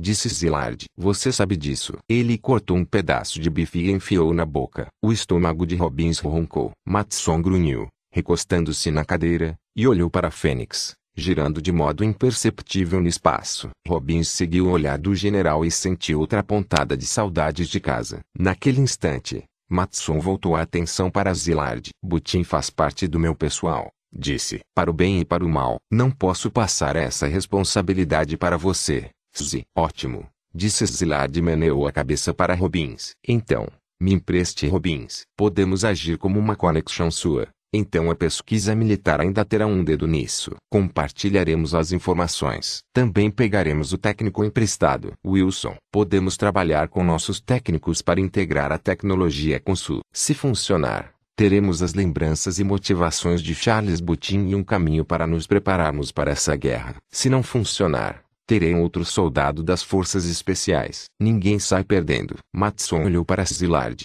considerando. Parece que você está ansioso para fazer isso, Izzy, comentou Matson. Os seres humanos estão a ponto de entrar em guerra com três espécies que se aliaram, explicou Zilard. Isso nunca aconteceu antes. Poderíamos enfrentar qualquer uma delas, mas não as três ao mesmo tempo. As forças especiais foram encarregadas de parar essa guerra antes que ela comece. Se isso for nos ajudar, devemos fazê-lo. Tentar, ao menos. Robbins, disse Matson. O que acha? Se o general Szilard estiver correto, então fazer isso evitaria problemas jurídicos e éticos. Traço respondeu Robbins. Então, vale a pena tentar. E ainda estaremos à frente. Robbins tinha suas ressalvas pessoais em trabalhar com os técnicos e soldados das forças especiais, mas não parecia o momento correto para expressá-las. Matson, no entanto, não precisava ser tão reservado. Seus rapazes e moças não lidam bem com tipos normais, general, comentou Matson. É um dos motivos por que a pesquisa militar e as pesquisas das forças especiais não trabalham muito juntas. As forças especiais são feitas de soldados, de cabo a rabo, Disse Zilard. Seguem ordens. Vamos fazer isso funcionar. Já fizemos antes. Tivemos um soldado comum das FCD que participou de missões das Forças Especiais na Batalha de Coral. Se pudermos fazer funcionar, poderemos juntar os técnicos para trabalhar sem derramamento indevido de sangue. Matson tamborilou na mesa diante dele. Pensativo. Quanto tempo isso vai levar? Perguntou ele. Teremos de construir um modelo novo para este corpo não apenas adaptar a genética anterior traço respondeu Szilard. Precisaria verificar com meus técnicos, mas em geral leva um mês para criar um do zero. Depois disso, leva 16 semanas no mínimo para fazer um corpo crescer. E depois, o tempo que precisarmos para desenvolver o processo para transferir a consciência. Podemos fazer isso e deixar o corpo crescendo ao mesmo tempo. Não consegue acelerar esse processo? Quis saber Matson. Poderíamos acelerar, disse Zilard. Mas aí teríamos um cadáver. Ou pior, sabe que não se pode apressar a produção de um corpo. O corpo de seus soldados é criado com o mesmo cronograma. E acho que você se lembra do que acontece quando se apressa esse processo. Matson fez uma careta. Robbins, que era ajudante de Matson havia apenas 18 meses, Lembrou que o chefe já estava nesse trabalho por muito tempo. Não importava o bom relacionamento. Ainda havia lacunas no que Robbins sabia sobre ele. Que seja, disse Matson. Vá em frente. Veja se consegue alguma coisa daí. Mas você vai ficar de olho nele. Tive minhas diferenças com Botin. Mas nunca o vi como traidor. Ele me enganou. Enganou a todos. Vai enfiar a mente de Charles Butin em um de seus corpos das forças especiais. Só Deus sabe o que ele poderia fazer com um desses. Combinado, disse Zillard. Se a transferência for um sucesso, saberemos logo. Se não, sei onde posso colocá-lo. Só por garantia. Bom, disse Matsun, olhando para a Fênix de novo circulando no espaço. Fênix, disse, observando o mundo girar sobre ele. Uma criatura renascida. Bem, que adequado. Uma fênix supostamente se ergue das chamas. Sabe, vamos esperar que esta criatura renascida não as use para levar tudo abaixo. Os três encararam o planeta acima deles. É isso, o coronel Robbins disse ao tenente Wilson quando o corpo, encerrado em seu receptáculo, foi levado até o laboratório de decantação. É isso, concordou Wilson que foi até um monitor que em um instante mostraria os sinais vitais do corpo. O senhor já foi pai, coronel? Não, respondeu Robbins. Minhas inclinações pessoais não vão por esse caminho. Muito bem, então, disse Wilson. É o mais perto que vai chegar disso. Normalmente, o laboratório de nascimento ficava cheio com até 16 soldados das forças especiais sendo decantados de uma vez soldados que seriam ativados e treinados juntos para formar coesão de unidade durante o treinamento e aliviar a desorientação quando fosse ativada a sua consciência plena sem nenhuma lembrança. Dessa vez, era apenas um soldado, aquele que abrigaria a consciência de Charles Butin. Fazia mais de dois séculos desde que a recente União Colonial, enfrentando seu fracasso espetacular ao defender as suas primeiras colônias, o planeta Fênix foi chamado assim por esse motivo percebeu que soldados humanos não modificados eram incapazes de dar conta do recado. Seus espíritos tinham disposição. A história humana havia registrado algumas de suas derrotas mais gloriosas naqueles anos, com a Batalha de Armstrong sendo especialmente estudada como um exemplo excelente de como transformar um massacre iminente por forças alienígenas em uma vitória pírrica chocante e dolorosa para seu inimigo traço. Mas a carne era fraca demais. O inimigo, todos os inimigos, eram rápidos demais, cruéis demais, impiedosos demais e numerosos demais. A tecnologia humana era boa, e no quesito arsenal os seres humanos estavam tão bem equipados quanto a grande maioria de seus adversários. Mas a arma que importa no fim das contas é aquela que fica atrás do gatilho. As primeiras modificações foram relativamente simples. Aumento de velocidade, resistência, massa muscular e força. No entanto, os engenheiros genéticos do passado foram tolhidos pelos problemas práticos e éticos de criar seres humanos in vitro e esperar que crescessem o suficiente e ficassem inteligentes o bastante para lutar. Um processo que levava no mínimo 18 anos. As forças coloniais de defesa descobriram, para seu intenso desgosto, que muitos de seus seres humanos levemente modificados levemente sendo relativo, não ficavam muito felizes ao descobrir que eram criados como uma plantação de buchas de canhão e se recusavam a lutar, apesar dos melhores esforços de doutrinação e propaganda possíveis para persuadi-los. Humanos não modificados ficavam igualmente escandalizados, pois a decisão parecia mais outra medida eugênica por parte do governo humano, e o currículo de governos amantes da eugenia na experiência humana não era exatamente estelar. A União Colonial sobreviveu às ondas devastadoras de crises políticas que seguiram após as primeiras tentativas de realizar engenharia genética em seus soldados, mas por pouco. Se a Batalha de Armstrong não tivesse mostrado de forma enfática às colônias o tipo de universo contra o qual se estava lutando, a União provavelmente teria entrado em colapso e as colônias humanas teriam sido deixadas na posição de concorrentes umas das outras e também de toda a espécie inteligente que encontrassem depois. A União também foi salva pela chegada quase simultânea de duas descobertas tecnológicas essenciais. A habilidade de forçar o crescimento de um corpo humano ao tamanho adulto em meses e o protocolo de transferência de consciência, que permitia que a personalidade e as lembranças de um indivíduo fossem transportadas a outro cérebro contanto que o cérebro tivesse a mesma estrutura genética e fosse preparado adequadamente com uma série de procedimentos pré-transferência que desenvolviam alguns dos caminhos bioelétricos necessários. Essas novas tecnologias permitiram que a União Colonial desenvolvesse uma fonte grande e alternativa de recrutas em potencial, idosos, muitos dos quais prontamente aceitariam uma vida na carreira militar em vez da morte por velhice, e cujas baixas, de qualquer forma, não criariam o dano demográfico multigeracional que ocorria quando grandes quantidades de adultos jovens e saudáveis eram arrancadas do fundo genético na ponta da arma de um alienígena. Diante de seu novo e generoso grupo de recrutas em potencial,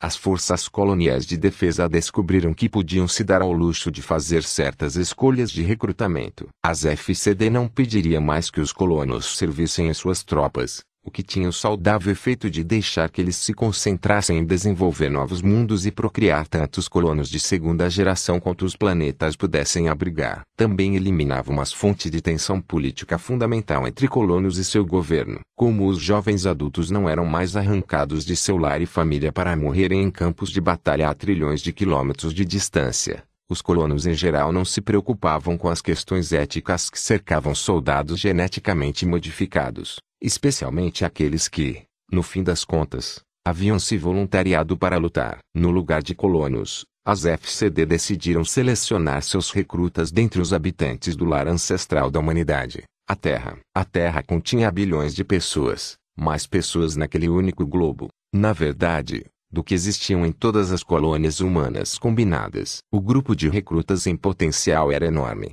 tão grande que as FCD acabaram diminuindo seu grupo optando por pegar recrutas de nações confortáveis e industrializadas, cujas circunstâncias econômicas permitiam a seus cidadãos sobreviverem até uma idade avançada e cujas estruturas sociais criavam uma ênfase exagerada no desejo pela juventude e, paralelamente, um profundo desconforto nacional e psicológico com o envelhecimento e a morte. Esses cidadãos seniores eram moldados pelas sociedades para serem recrutas excelentes e ávidos das FCD que rapidamente descobriram que eles ingressariam em uma excursão militar mesmo na ausência de informações detalhadas, e, inclusive, os números de recrutamento eram maiores quando os recrutas sabiam menos. Recrutas acreditavam que o serviço militar nas FCD era como o serviço militar na Terra. As FCD ficavam contentes em deixar que essa crença se mantivesse. O recrutamento de idosos em nações industrializadas foi tão bem sucedido que a União Colonial passou a proteger sua fonte de recrutamento banindo colonos de tais nações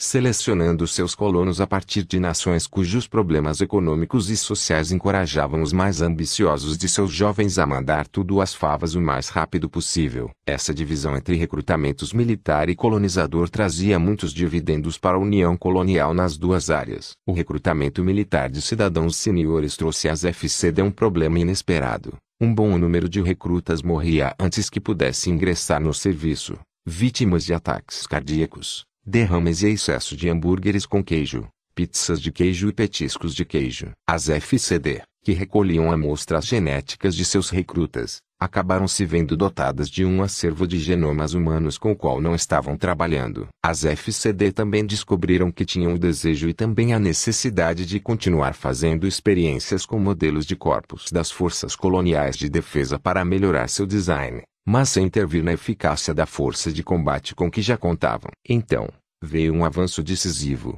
um computador imensamente poderoso, compacto e semi-orgânico integrado ao cérebro humano, que numa decisão de marketing profundamente inadequada foi levianamente apelidado de Brain Paul, o amigo do cérebro. Para um cérebro já lotado com uma vida cheia de conhecimento e experiências, o Brain Paul oferecia um auxílio decisivo na capacidade mental, no armazenamento de lembranças e na comunicação. Mas para um cérebro que era efetivamente uma tábula rasa, o Brainpal oferecia ainda mais. Robbins espreitou dentro do receptáculo onde jazia o corpo, mantido no lugar por um campo de suspensão. Ele não parece muito com Charles Butin, disse para Wilson. Wilson, que estava fazendo os ajustes de última hora no hardware que continha a consciência gravada de Butin, não tirou os olhos do trabalho. Butin era um ser humano não modificado, Disse. Era de meia idade quando conhecemos. Provavelmente se parecia com esse cara quando tinha seus 20 anos. Menos a pele verde, os olhos de gato e outras modificações. E, provavelmente, não estava tão em forma quanto este corpo está. Sei disso porque eu não estava tão em forma na vida real aos 20 anos como estou agora. E nem mesmo preciso me exercitar. Você tem um corpo projetado geneticamente para cuidar de si mesmo. Robbins lembrou Wilson. E dou graças a Deus por isso. Sou viciado em donuts, disse Wilson. Tudo o que precisa fazer para conseguir um desses é estar disposto a tomar tiros de toda a espécie inteligente do universo, disse Robbins. Esse é o problema. Observou Wilson. Robbins voltou ao corpo no receptáculo. Todas essas mudanças não bagunçam com a transferência de consciência. Não deveriam. Respondeu Wilson. Os genes relacionados ao desenvolvimento do cérebro ficam inalterados no novo genoma do nosso amigo aqui. É o cérebro de Butinha aí dentro. Ao menos geneticamente. E como está esse cérebro? Quis saber Robbins. Está bem. Disse Wilson, digitando no monitor do controlador do receptáculo. Saudável. Preparado. Acha que vai funcionar? Sem dúvida. Bom ver que estamos fervilhando de confiança. Disse Robbins. Wilson abriu a boca para responder mas foi interrompido quando a porta se abriu e os generais Matson e Szilard entraram, acompanhados por três técnicos de decantação das forças especiais. Os técnicos foram diretamente até o receptáculo. Matson foi até Robbins, que prestou continência junto com Wilson. Diga que vai funcionar, disse Matson, respondendo à continência. O tenente Wilson e eu estávamos justamente falando disso comentou Robbins depois de uma pausa quase imperceptível. Matson virou-se para Wilson. Então, tenente. Wilson apontou para o corpo no receptáculo, que estava sendo manipulado pelos técnicos. O corpo é saudável, bem como o cérebro. O brainpal está funcionando perfeitamente, o que não é surpresa. Conseguimos integrar o padrão de consciência de Butin a um maquinário de transferências sem muitos problemas, o que foi surpreendente. E os testes que fizemos sugerem que não haverá problemas com a transmissão. Em teoria, seremos capazes de transferir a consciência como fazemos com qualquer outra. Suas palavras me parecem confiantes, tenente, mas sua voz não, reparou Matson. Há muitas incertezas, general, disse Wilson. Em geral, o indivíduo está consciente quando é transferido. Isso ajuda no processo. Não temos isso aqui. Não saberemos se a transferência foi bem sucedida até que acordemos o corpo. É a primeira vez que tentamos uma transferência sem dois cérebros envolvidos. Se não for mesmo a consciência de Butin aí dentro, o padrão não vai pegar. Mesmo se for a consciência de Butin,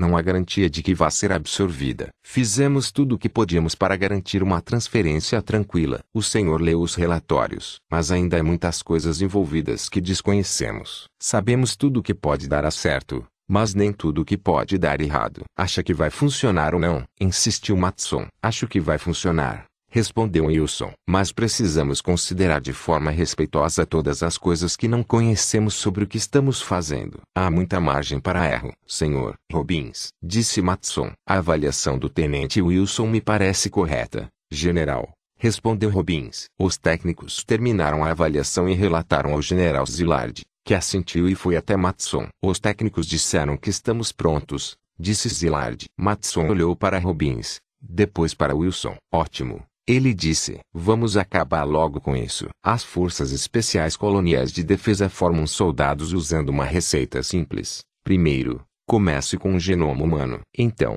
subtraia. O genoma humano consiste, grosso modo, em 20 mil genes feitos de 3 bilhões de pares de bases, espalhados por 23 cromossomos. A maior parte do genoma é lixo, porções da sequência que não codificam nada no produto final do DNA, um ser humano. Uma vez que a natureza põe uma sequência no DNA, parece relutante em removê-la, mesmo se ela não fizer absolutamente nada. Os cientistas das forças especiais não são nem de longe tão preciosistas. A cada novo modelo de corpo, seu primeiro passo é arrancar material genético redundante desativado. O que resta é uma sequência de DNA fina, simples, fluida, e que é completamente inútil. Editar o genoma humano destrói sua estrutura cromossômica, incapacitando-o para a reprodução. Mas esse é apenas o primeiro passo. Remontar e replicar o novo genoma está a muitos passos de distância. A nova e pequena sequência de DNA traz cada gene que torna um ser humano o que ele ou ela é. O que não é suficiente. O genótipo humano não permite ao fenótipo humano a plasticidade que as forças especiais exigem.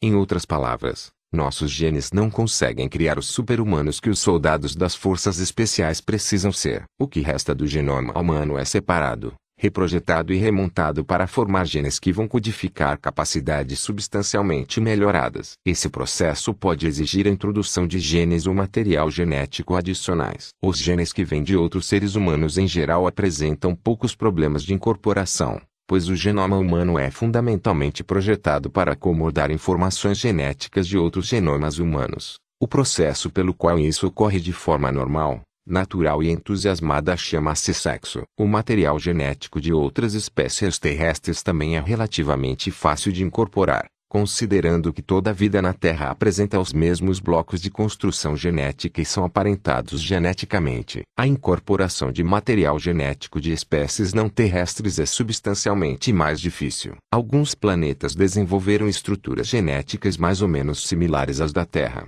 incorporando alguns se não todos os nucleotídeos incluídos na genética terrestre. Talvez não seja coincidência que espécies inteligentes desses planetas sejam conhecidas por consumirem seres humanos às vezes. Os reis, por exemplo, acham os seres humanos bem apetitosos. Mas a maioria das espécies alienígenas tem estruturas e componentes genéticos muito distintos dos de criaturas terrestres. Usar seus genes não é uma simples questão de copiar e colar. As forças especiais resolveram esse problema ao passar o equivalente de DNA das espécies alienígenas por um compilador que produz uma tradução genética em formato de DNA terrestre. O DNA resultante, se pudesse se desenvolver, criaria uma entidade tão próxima da criatura alienígena original em aparência e função quanto fosse possível. Genes de criaturas transliteradas eram então moldados no DNA das forças especiais. O resultado final desse redesenho genético foi um DNA que descrevia uma criatura baseada em um ser humano,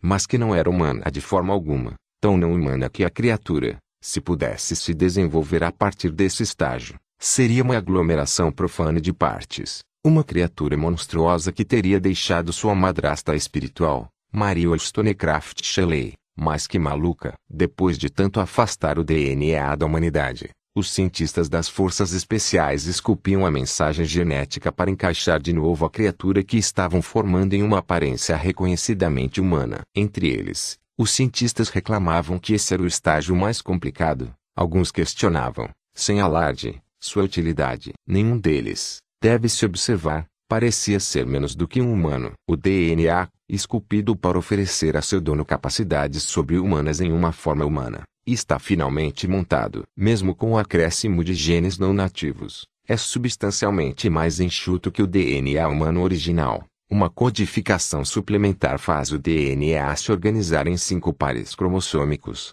muito menos que os 23 de um ser humano não alterado e apenas um a mais que a mosca comum. Embora os soldados das forças especiais sejam dotados do sexo de seu doador e os genes relacionados ao desenvolvimento sexual sejam preservados na redução genética final, não há cromossomo Y, um fato que deixava os primeiros cientistas destacados nas forças especiais, os do sexo masculino, ligeiramente desconfortáveis. O DNA, agora montado, é depositado em uma concha zigótica vazia, que é colocada em um receptáculo de desenvolvimento, e o zigoto gentilmente entra em divisão mitótica. A transformação do zigoto em embrião totalmente maduro acontece em uma velocidade extremamente acelerada, produzindo níveis de calor metabólico que chegam perto de desnaturar o DNA. O receptáculo de desenvolvimento se enche com um fluido transferidor de calor cheio de nanorobôs, que saturam as células em desenvolvimento e agem como bolsas de calor para o embrião em rápido crescimento. E os cientistas das forças especiais ainda não pararam com a diminuição do percentual de humanidade em seus soldados. Depois da revisão biológica vêm as atualizações tecnológicas. Nanorobôs especializados injetados no embrião de desenvolvimento rápido das forças especiais seguem para dois destinos. A maioria vai para os núcleos ósseos, ricos em medula, onde os nanorobôs digerem a medula e se reproduzem mecanicamente em seu lugar para criar o Smart Blood, um sangue com capacidade de transporte de oxigênio melhor que o sangue verdadeiro, mais eficiente na coagulação e quase imune a doenças. O restante migra para o cérebro em rápida expansão e forma as fundações para o computador brainpal, que, quando completo, tem o tamanho de uma bola de gude. Essa bola de gude, aninhada no fundo do cérebro, é cercada por uma rede densa de antenas que captam o campo elétrico do cérebro, interpretando seus desejos e reagindo através de saídas integradas nos olhos e ouvidos dos soldados. Há outras modificações também, muitas experimentais, testadas dentro de um grupo pequeno para ver se oferecem alguma vantagem. Se oferecerem, essas modificações são disponibilizadas mais amplamente entre as forças especiais e chegam à lista de atualizações em potencial para a próxima geração da Infantaria Geral das Forças Coloniais de Defesa. Se não, as modificações morrem com as cobaias. O soldado das forças especiais amadurece até o tamanho de um humano recém-nascido em apenas 29 dias. Em 16 semanas, desde que haja a gestão metabólica adequada do receptáculo, cresce até o tamanho adulto. As tentativas das FCD de encurtar o ciclo de desenvolvimento resultavam em corpos que fritavam no próprio calor metabólico. Aqueles que não abortavam e morriam sofriam erros de transcrição de DNA, criando cânceres de desenvolvimento e mutações fatais. 16 semanas forçavam os limites da estabilidade química do DNA ao bastante. Ao final desse tempo, o receptáculo de desenvolvimento envia uma onda de hormônios sintéticos pelo corpo, restabelecendo o metabolismo a níveis normais de tolerância. Durante o desenvolvimento, o receptáculo exercita o corpo para fortalecê-lo e permitir que seu dono ou dona use a partir do momento em que se torna consciente. No cérebro, o brainpal ajuda a desenvolver os caminhos neurais gerais, estimula os centros de processamento dos órgãos e se prepara para o momento em que a consciência do dono é despertada para então ajudar a aliviar a transição de nada para alguma coisa. Para a maioria dos soldados das forças especiais, tudo o que restava nesse momento era o nascimento,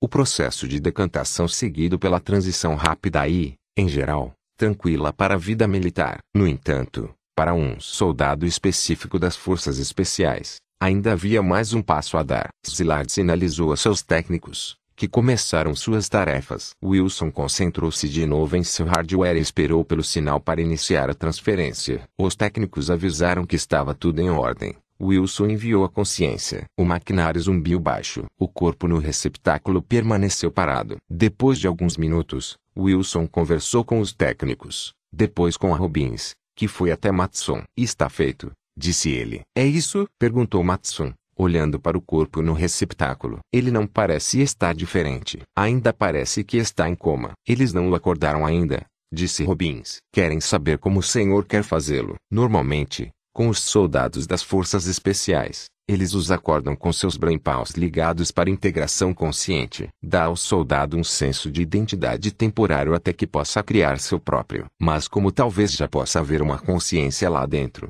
não quiseram ligar essa integração. Talvez cause confusão na pessoa que está lá. Matson bufou. Achou a ideia divertida. Acorde-o sem ligá-lo ao brainpal, disse. Se Butin estiver lá dentro, não o quero confuso. Quero falar com ele. Sim, senhor, disse Robbins. Se essa coisa funcionou, saberemos quem é ele assim que estiver consciente. Certo? Perguntou Matson. Robbins olhou para Wilson, que conseguiu ouvir a conversa. Wilson meio que assentiu. Meio que deu de ombros. Achamos que sim, disse Robbins. Ótimo, disse Matson. Então quero ser a primeira coisa que ele vai ver. Caminhou até o receptáculo e se colocou na frente do corpo inconsciente. Diga a eles para acordarem filho da puta. Robbins meneou a cabeça para uma técnica, que bateu um dedo no painel de controle no qual estava trabalhando. O corpo sacolejou, precisamente do jeito que pessoas fazem no limiar entre a vigília e o sono. Quando sentem que estão caindo de repente, as pálpebras piscaram, se apertaram e abriram. Olhos voyajaram por um momento para lá e para cá,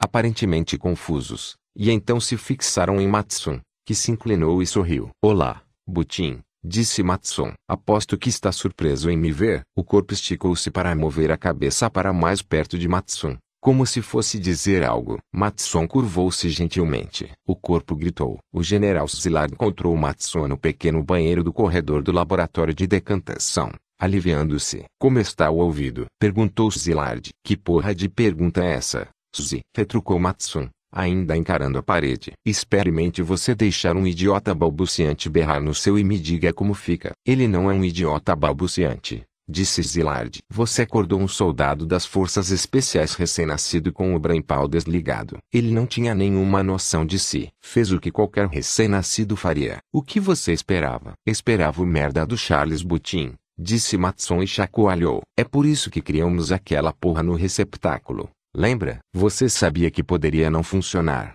Comentou Zillard. Talvez a consciência precise de um tempo para se estabelecer. Robbins e Wilson disseram que a consciência estaria lá assim que ele acordasse. Insistiu Matson e sacudiu as mãos embaixo da torneira. Maldita a torneira automática. Falou e por fim cobriu o sensor totalmente com a mão. A água começou a cair. É a primeira vez que alguém faz isso disse Zillard. Talvez Robbins e Wilson estivessem errados. Matson soltou uma risada curta. Aqueles dois estavam errados. Izzy. Nada de talvez. Só que não da maneira que você sugere. Além disso, é o seu pessoal que vai servir de babá para um bebê adulto enquanto espera a consciência se estabelecer? Acho que não.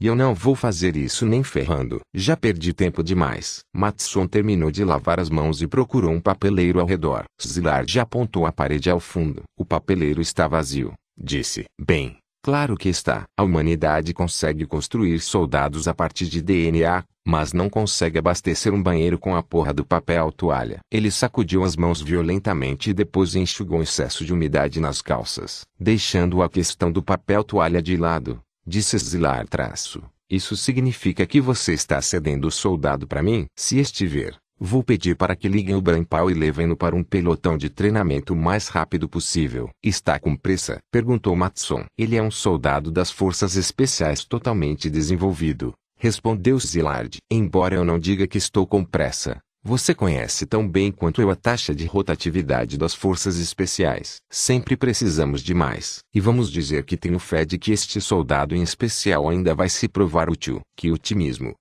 Observou Matson. Zillard sorriu. Sabe como são batizados os soldados das forças especiais? General, perguntou Zillard. Vocês recebem nomes de cientistas e artistas. Cientistas e filósofos, corrigiu Zillard. Aliás, Sobrenomes. Os primeiros nomes são apenas nomes comuns e aleatórios. Recebi o nome de Leo Szilard. Foi um dos cientistas que ajudaram a construir a primeira bomba atômica. Um fato do qual se arrependeria mais tarde. Eu sei quem foi Leo Szilard. Suzy. Não quis sugerir que não soubesse. General. Embora com vocês. Real natos. A gente nunca saiba muito bem. Vocês têm lacunas estranhas em seu conhecimento. Passamos a maior parte de nossos anos finais de escola tentando transar disse Matson. Isso distrai a maioria de nós e não armazenamos informações sobre cientistas do século XX. Imagine só, disse Zillard, suave. E então continuou sua linha de pensamento. Além de seus talentos científicos, Szilard também era bom em prever as coisas. Previu as duas guerras mundiais, terrestres no século XX e outros grandes eventos. Isso o deixou meio nervoso. Chegou ao ponto de morar em hotéis e ter sempre uma mala pronta, só por garantia. Fascinante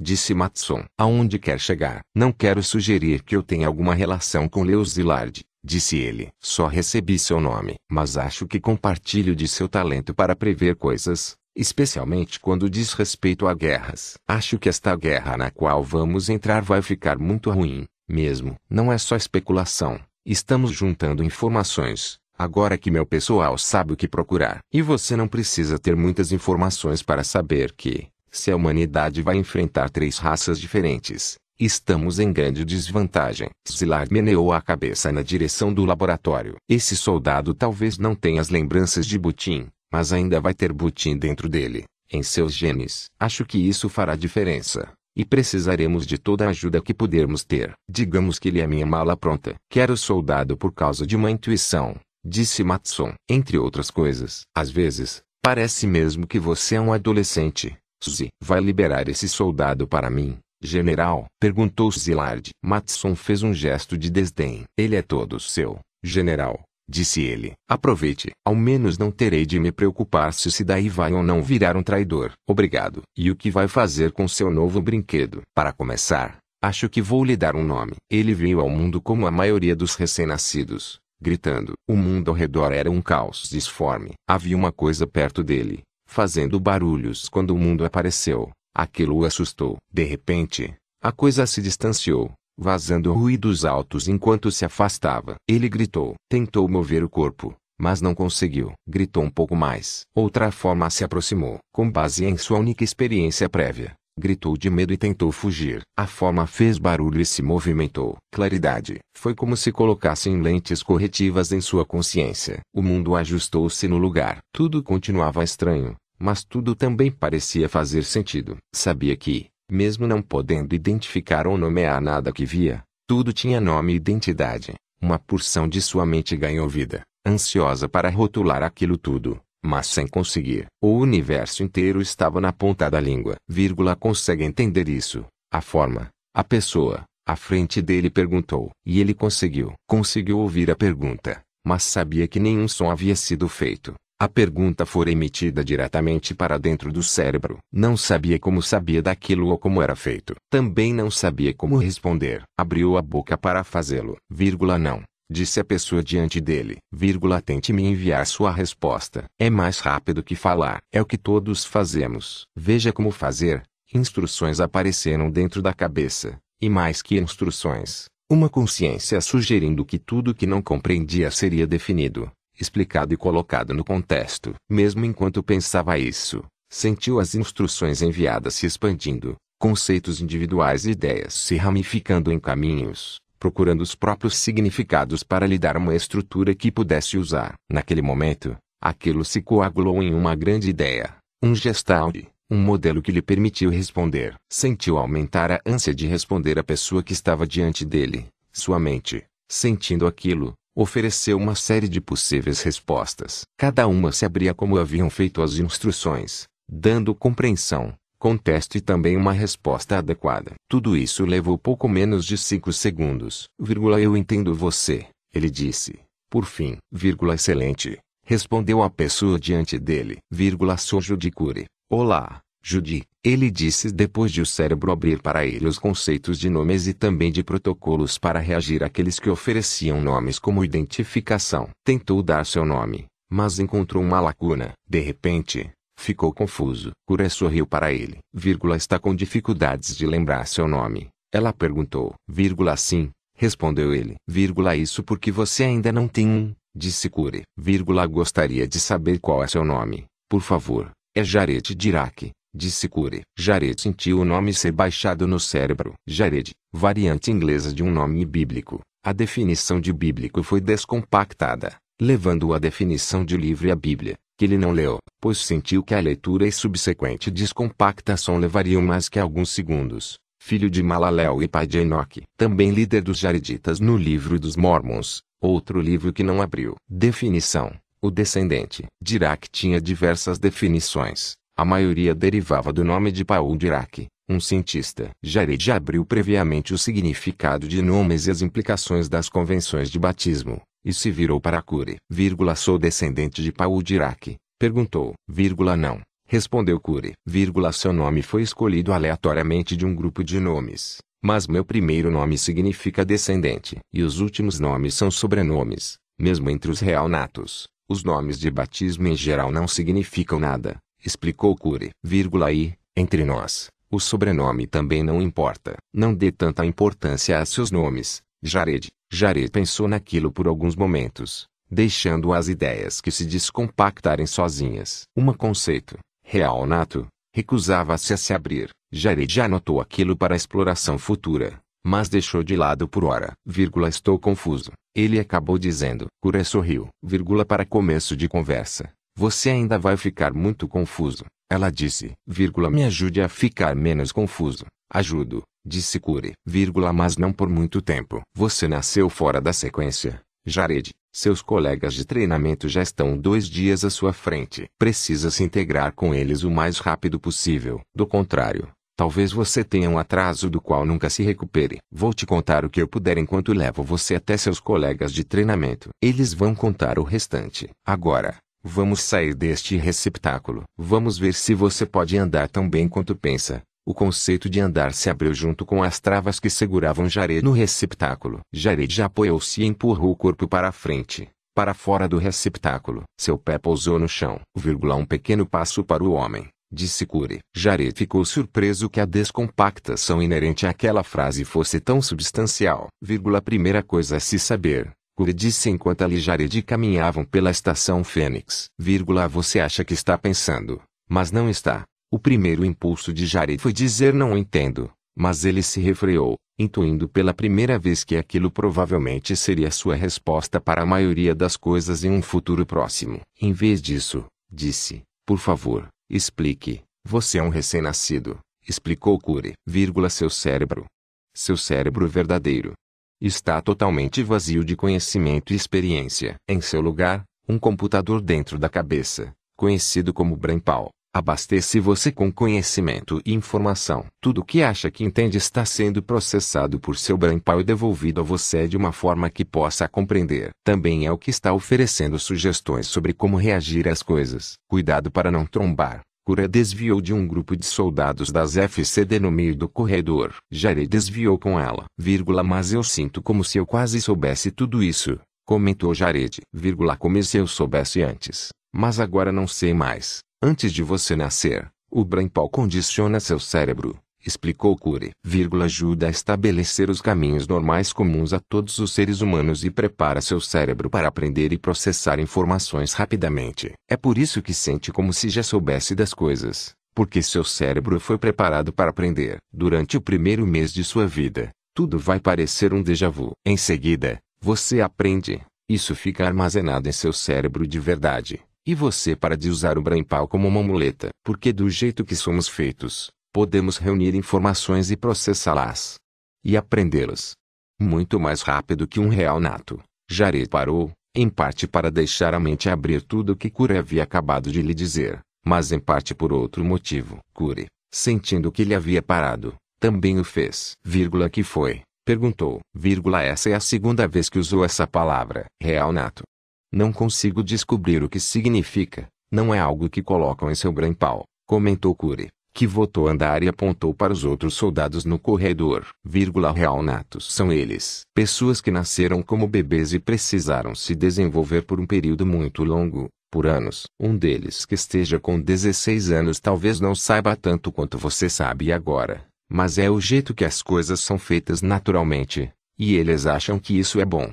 Você não acha? Perguntou Jared. Vírgula não acho que seja bom ou ruim, tirando o fato de que é ineficiente. Respondeu vírgula, estou tão viva quanto eles. Real nato é um nome inadequado. Nós também nascemos de verdade. Nascer, viver, morrer. É a mesma coisa. Então, somos como eles. Concluiu Jared. Cure olhou para trás. Vírgula não respondeu, vírgula, não somos como eles. Somos projetados para sermos melhores física e, mentalmente, nos movemos mais rápido, pensamos mais rápido, até falamos mais rápido que eles. Na primeira vez que você fala com um real nato, vai parecer que eles se movimentam com metade da velocidade. Veja, observe. Curie parou, fingiu estar confusa, e tocou o ombro de um soldado que estava passando. Desculpe, ela falou usando a boca. Me disseram que havia uma cantina neste andar onde eu poderia comer um hambúrguer excelente de verdade. Mas não estou encontrando. Pode me ajudar? Cura estava falando com uma voz próxima à voz que Jared ouvia na cabeça.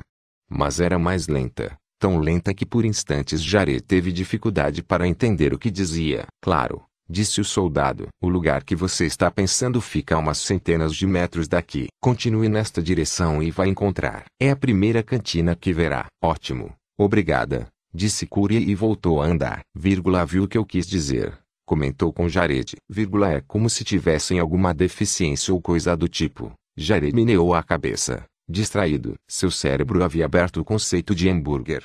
Que levou a abrir comida que o fez perceber algo totalmente diferente. Vírgula, acho que estou com fome, disse Cure. Vírgula, mais tarde, disse ela. Vírgula, você precisa comer com seus colegas de treinamento. É parte da experiência relacional. Vai fazer a maioria das coisas com seus colegas de treinamento. Onde estão seus colegas de treinamento? Que pergunta engraçada. Eu não os vejo faz anos. Raramente você encontra seus colegas depois que sai do treinamento. Depois disso, você é lotado onde precisarem. E daí você integra seu esquadrão e pelotão. Nesse momento, estou integrada a um dos pelotões das forças especiais que decanta soldados quando nascem. Jared abriu o conceito de integração no cérebro, mas descobriu que estava com problemas para compreendê-lo. Tentou reabri-lo, mas foi interrompido por Cure que continuou falando, vírgula, acho que você vai estar em desvantagem frente ao restante de seus colegas de treinamento. Eles acordaram integrados e já estavam acostumados uns com os outros. Talvez leve alguns dias para eles se acostumarem com você. Deveria ter sido decantado e integrado ao mesmo tempo que eles.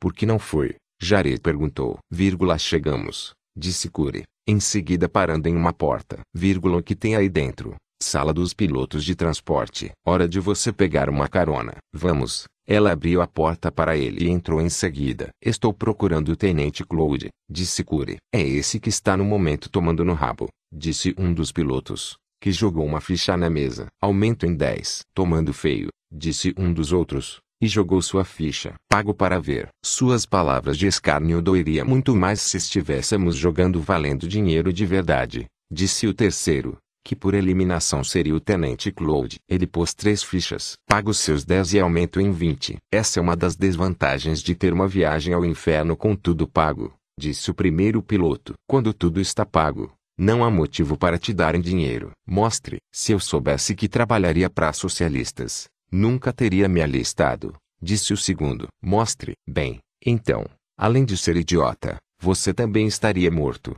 Não é? Disse Claude. Estar alienado do processo de produção não seria nada. Você estaria alienado de tudo. E também teria algumas centenas de dólares a menos nessa rodada. Ele abriu as cartas. Par de ases e trio de oitos. Contemplem e chorem. Aí, cacete, disse o primeiro piloto. Abençoado seja Karl Marx. Comentou o segundo. Esta é a primeira vez na história que alguém disse isso em uma mesa de poker.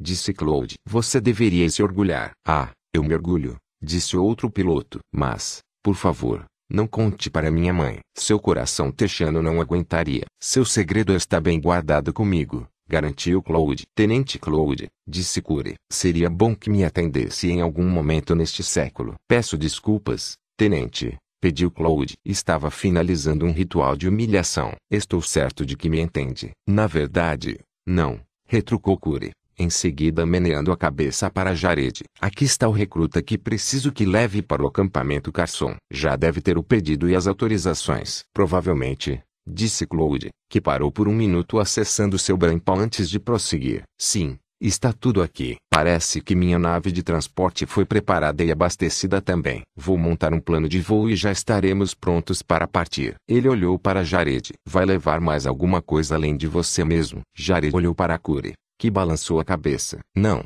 ele disse. Só eu mesmo. Ele ficou um pouco assustado ao ouvir o som de sua voz falando pela primeira vez, e como as palavras se formavam com vagarosidade. Teve uma percepção intensa de sua língua e do movimento que fazia na boca. Aquilo o deixou levemente enjoado. Claude observou calado a interação entre Jared e Curie e em seguida apontou para uma cadeira. Tudo bem, então, sente-se colega. Voltarei em um minuto. Jared sentou-se e olhou para. Vírgula, o que faço agora? Perguntou. O tenente Claude vai levá-lo até Fênix, ao acampamento Carson, onde vai se juntar a seus colegas de treinamento, disse. Vírgula, estão alguns dias à sua frente no treinamento, mas os primeiros dias são em geral apenas para integração e estabilização de personalidades. Provavelmente não perdeu nenhum treino de verdade. Onde você vai estar? Vou estar aqui. Onde acha que eu estaria? Não sei. Estou assustado. Não conheço ninguém além de você. Fique calmo, disse Cure. E Jared sentiu uma noção emocional vindo dela para ele. Seu brampal processou a onda de sentimentos e abriu o conceito de empatia para ele. Vírgula em algumas horas, você estará integrado com seus colegas de treinamento e vai ficar bem. E então, tudo vai fazer mais sentido. Ok, disse Jared, mas ficou em dúvida. Vírgula adeus. Jared Dirac, e, com um sorrisinho, Cura virou-se e partiu. Jared sentiu sua presença na mente por alguns momentos até finalmente, como se ela de repente se lembrasse de que havia deixado a conexão aberta, se desligarem. Jared flagrou-se revisitando o pouco tempo que ficaram juntos. Seu brampal abriu o conceito de lembrança para ele. O conceito de lembrança provocou uma emoção.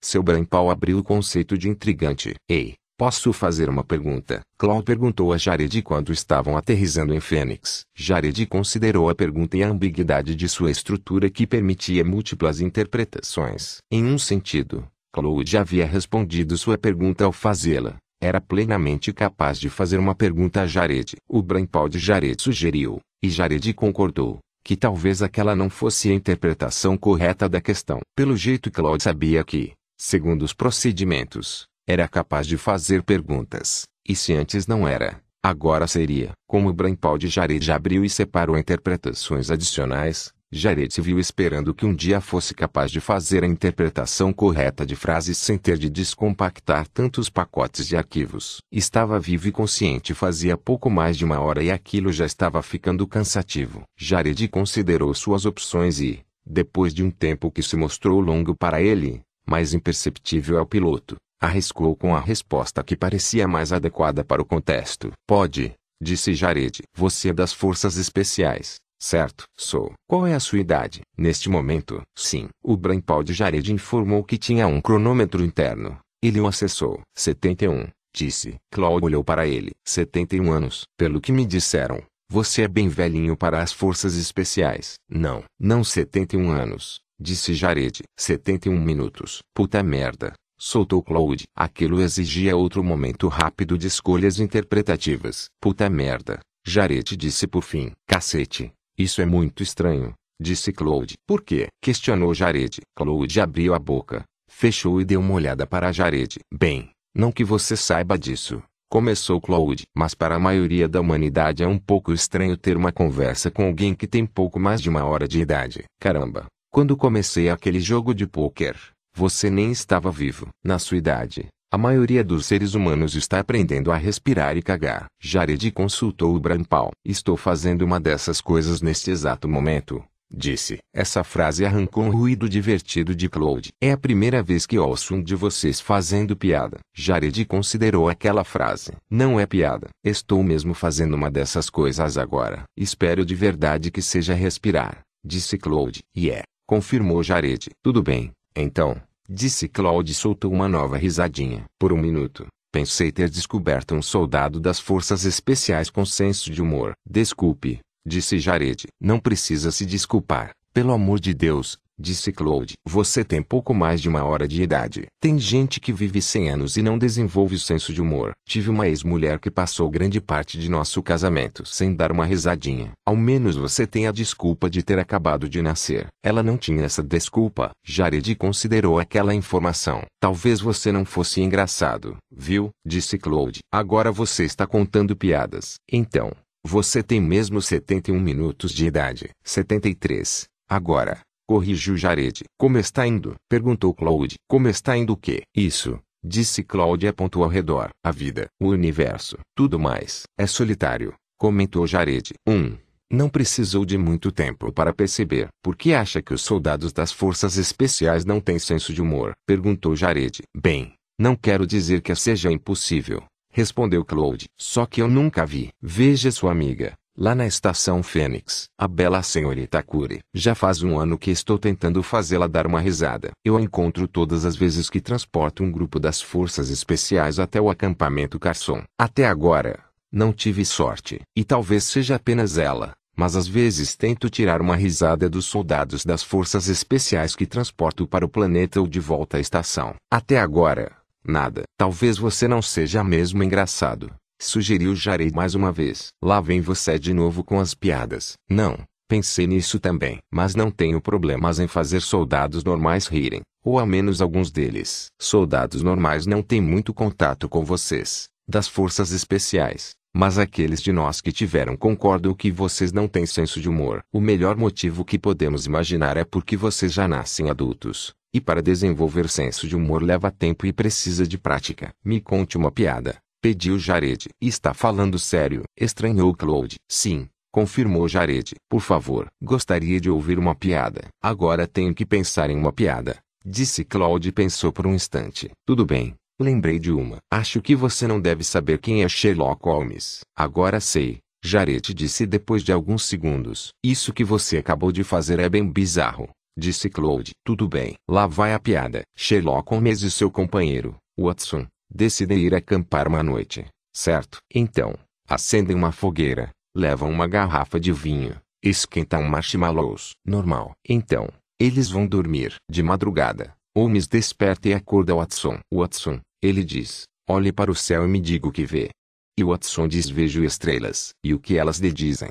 Pergunta Holmes. E Watson começa a listar coisas. Que há milhões de estrelas e, como o céu está claro, significa que terão tempo bom no dia seguinte, e como a majestade do cosmos é prova de um Deus poderoso. Quando acaba, se vira para Holmes e pergunta o que o céu da noite lhe diz. Holmes. E Holmes diz que algum desgraçado roubou nossa barraca. Claude olhou para Jared, ansioso, e depois franziu a testa depois de Jared encarar. Indiferente. Não entendeu, disse Claude. Entendi, disse Jared. Mas não é engraçado. Alguém roubou a barraca deles. Claude encarou Jared por um momento. Depois soltou uma gargalhada. Talvez eu não seja engraçado, mas você é, e muito, disse. Não estou tentando ser engraçado. Bem, isso faz parte do seu charme. Tudo bem. Estamos entrando na atmosfera. Vamos dar um tempo na troca de piadas enquanto me concentro em nos levar lá para baixo inteiros. Claude deixou Jared na pista de pouso do aeroporto do acampamento Carson. Eles já sabem que você está aqui.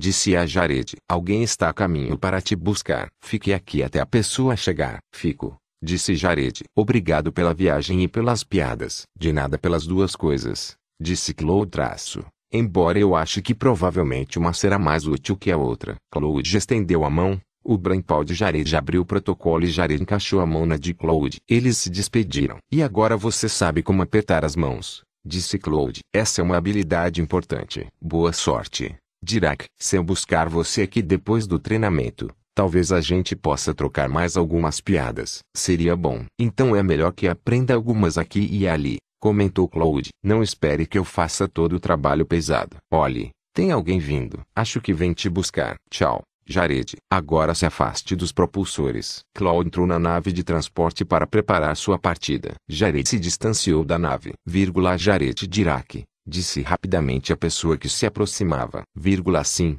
ele respondeu. Vírgula meu nome é Gabriel Bray, Apresentou-se outro homem, vírgula, sou instrutor destacado para seu esquadrão de treinamento. Venha comigo. É hora de conhecer os outros que vão treinar com você. Tão rápido quanto chegou a Jared, Bryce se virou e começou a caminhar na direção do acampamento. Jared correu para alcançá-lo. Você estava falando com aquele piloto. Disse Brian enquanto caminhavam. Vírgula, o que discutiam? Ele estava me contando umas piadas. Respondeu Jared, vírgula, disse que a maioria dos soldados não acha que as forças especiais tenham senso de humor. A maioria dos soldados não sabe nada sobre as forças especiais. Retrucou Bray, vírgula, olha, Dirac, não faça isso de novo. Só está alimentando mais o preconceito que eles têm. Quando os soldados real natos dizem que as forças especiais não têm senso de humor, é um jeito de nos insultar, de sugerir que somos menos humanos que eles. Para eles, se não tivermos um senso de humor, Somos como qualquer outro autômato subhumano que a humanidade criou para se divertir. Só outro robô como qualquer outro para eles se sentirem superiores. Não lhes dê a chance de fazer isso. Depois de a bronca de Bray ter sido processada por seu brainpal, Jared pensou em sua conversa com Claude. Ele não havia sentido que Claude sugerira ser superior a Jared. Mas Jared também tinha de admitir que estava com cerca de duas horas de vida. Havia muitas coisas que talvez não tivesse entendido. Ainda assim, Jared sentiu uma dissonância entre o que Bray dizia e sua experiência. Por menor que pudesse ser, arriscou fazer uma pergunta. As forças especiais têm senso de humor. Claro que temos. Dirac, disse Bray, olhando rapidamente para trás. Vírgula, todo ser humano tem senso de humor. Só não temos o senso de humor deles. Me conte uma das piadas do piloto. Tudo bem, disse Jared, repetindo em seguida a piada de Sherlock Holmes. Vírgula, veja bem como é estúpida. Disse Dirac, vírgula, como se Watson não soubesse que a barraca havia sido roubada. É o problema com o humor real nato. É baseado na noção de que alguém é idiota. Não é vergonha nenhuma não ter esse senso de humor. Bray irradiava irritação. Jared decidiu não levar aquele tema adiante. Em vez disso, Jared perguntou: Todos aqui são das forças especiais? São. O acampamento Carson é um dos dois únicos campos de treinamento das forças especiais. E é a única base de treinamento em Fênix. Viu como o acampamento é ladeado por florestas? Bray meneou a cabeça para as margens do acampamento, onde árvores terráqueas e a megaflora nativa de Fênix competiam pela supremacia. Vírgula, estamos a mais de 600 quilômetros da civilização em qualquer direção. Por quê? Perguntou Jared, lembrando-se do comentário anterior de Bryce sobre os real natos. Vírgula, estão tentando nos manter longe de todo mundo. Eles tentam manter todo mundo longe de nós. Respondeu Bray. O treinamento das forças especiais não é como o treinamento para os real natos. Não precisamos da distração das FCD comuns ou dos civis, e eles podem interpretar errado o que virem aqui. É melhor se formos deixados para fazer o que fazemos e realizar nosso treinamento em paz. Pelo que entendi, Estou atrasado no meu treinamento, disse Jared. Vírgula não em seu treinamento, comentou Bray. Em sua integração. Começamos o treinamento amanhã. Mas sua integração é tão importante quanto. Não se pode treinar se não estiver integrado, como me integro. Primeiro, você conhece seus colegas de treinamento, disse Bray, que parou na porta de uma pequena caserna. Aqui estamos. Eu disse que você chegou. Estão esperando você. Bray abriu a porta e deixou Jared entrar. A caserna tinha pouca mobília, como todas as casernas dos últimos séculos. Duas fileiras de oito camas alinhadas às paredes. Nelas e entre elas estavam quinze homens e mulheres, sentados ou em pé, com os olhos voltados a Jared. Ele se sentiu oprimido pela tensão repentina. Seu brampal abriu o conceito de envergonhado. Sentiu vontade de dizer olá aos colegas de treinamento e de repente se deu conta de que não sabia como falar com mais de uma pessoa pelo brampal. Quase simultaneamente, percebeu que podia simplesmente abrir a boca e falar. As complexidades da comunicação confundiam. Olá, disse. Por fim, alguns dos futuros colegas de treinamento sorriram para sua forma primitiva de comunicação. Nenhum deles respondeu à saudação. Vírgula, não acho que comecei bem. Jared enviou a Bray. Vírgula, estão esperando para fazer suas apresentações depois que você estiver integrado, informou Bray. Vírgula, e quando farei isso? Agora, disse Bray, e então integrou Jared a seus colegas de treinamento. Jared teve cerca de um décimo de segundo de tênue surpresa quando seu brampal informou que, como seu superior, Bray tinha acesso limitado a seu brampal, e então esse dado foi substituído pelo fato de que, de repente, Havia 15 outras pessoas na cabeça de Jared, e ele estava na cabeça de outras 15 pessoas. Um lampejo descontrolado de informações passou pela consciência de Jared quando 15 histórias de vida se despejaram dentro dele e seu estoque ínfimo de experiências se ramificou para 15 canais. Saudações e apresentações eram desnecessárias e supérfluas. Em um instante, Jared conheceu e sentiu tudo o que precisava saber sobre aqueles 15 estranhos que agora eram tão intimamente parte dele como qualquer ser humano poderia ser de outro ser humano. Era uma bênção que cada uma daquelas vidas fosse anormalmente curta. Jared desmaiou. Vírgula, isso foi interessante. Jared ouviu alguém dizer. Quase instantaneamente, ele reconheceu que o comentário tinha vindo de Brian Michelson embora nunca tivesse se comunicado com ele antes. Vírgula, espero que não planeje tornar isso um hábito, disse outra voz. Steve Seaborg, vírgula, dê um tempo para ele, disse uma terceira voz. Vírgula, nasceu sem ser integrado. É muita coisa com que lidar de repente. Venham, vamos levantá-lo do chão. Sarah Pauling. Jared abriu os olhos. Pauling estava ajoelhada ao lado dele, Bray e seus outros colegas de treinamento formavam um semicírculo curioso sobre ele.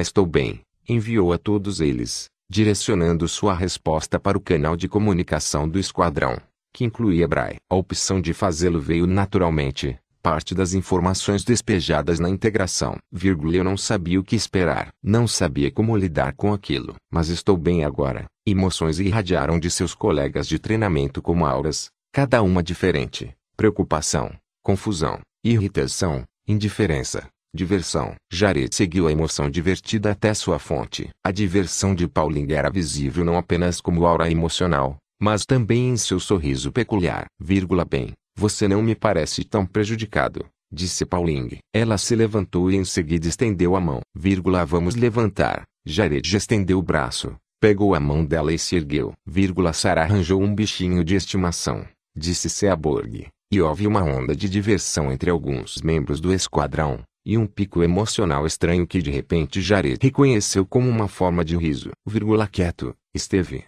retrucou Pauling. Vírgula você mal sabe o que é um bicho de estimação, o que não faz dele menos bicho de estimação, comentou Seaborg. Vírgula não sou bicho de estimação, interveio Jared. De repente, todos os olhos se viraram para ele. Viu-se menos intimidado do que da primeira vez. Agora que tinha todos na cabeça, concentrou a atenção em Seaborg, vírgula Sarah simplesmente foi gentil comigo, o que não faz de mim um bicho de estimação, não faz dela minha dona, só significa que foi gentil bastante para ajudar a me levantar. Seaborg bufou de maneira audível e, em seguida, se retirou do semicírculo deliberadamente procurando outra coisa com que se ocupar. Alguns outros saíram para se juntar a ele. Sarah virou-se para Bray. Vírgula, isso acontece em todo esquadrão de treinamento. Ela perguntou. Bray sorriu. Vírgula achou que estar dentro da cabeça dos outros facilitaria vocês se darem bem. Não há onde se esconder. O que realmente me surpreende é nenhum de vocês ter dado um soco no outro. Em geral,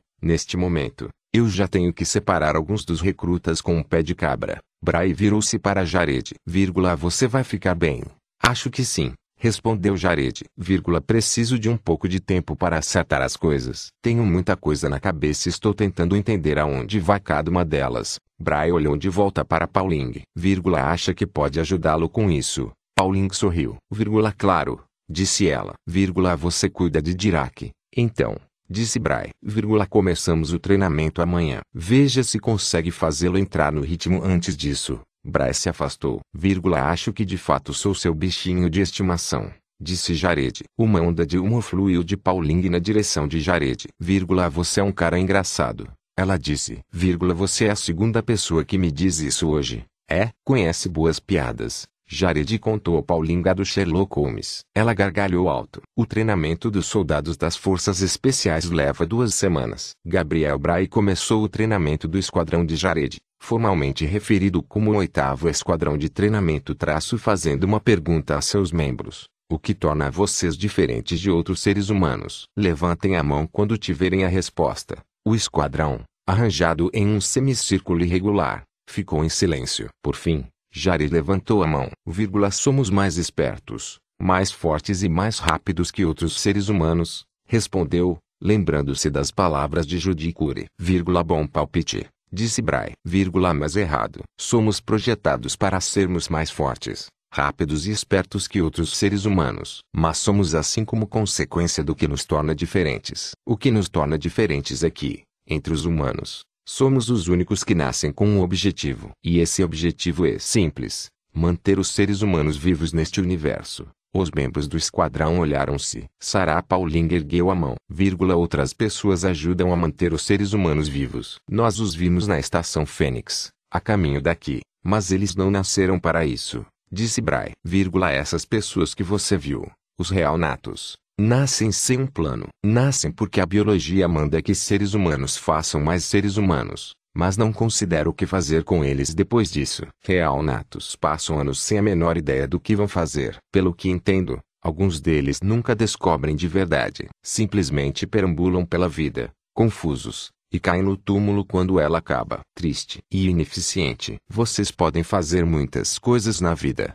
mas caminhar por aí confusos não será uma delas. Nasceram para proteger a humanidade e são projetados para isso. Tudo em vocês, até seus genes, reflete esse propósito. Por isso são mais fortes, mais rápidos e mais espertos que outros seres humanos. Bray meneou a cabeça para Jared, vírgula, e por isso nasceram adultos, prontos para lutar de maneira rápida, eficaz e eficiente. As forças coloniais de defesa levam três meses para treinar soldados real natos. Fazemos o mesmo treinamento, e mais ainda, em duas semanas. Steve Seaborg ergueu a mão, vírgula, porque leva tanto para treinarem os real natos. Perguntou, vírgula, vou mostrar a vocês. Disse Bray, hoje é o primeiro dia de treinamento. Vocês sabem como ficar em posição de sentido ou, ou outras manobras de treinamento básicas. Os membros do esquadrão de treinamento olharam para ele, sem entender, vírgula, certo. Aqui vão suas instruções. Disse Bray. Jared sentiu o cérebro ser inundado por novas informações. A percepção desse conhecimento desorganizado entrou com densidade em sua consciência.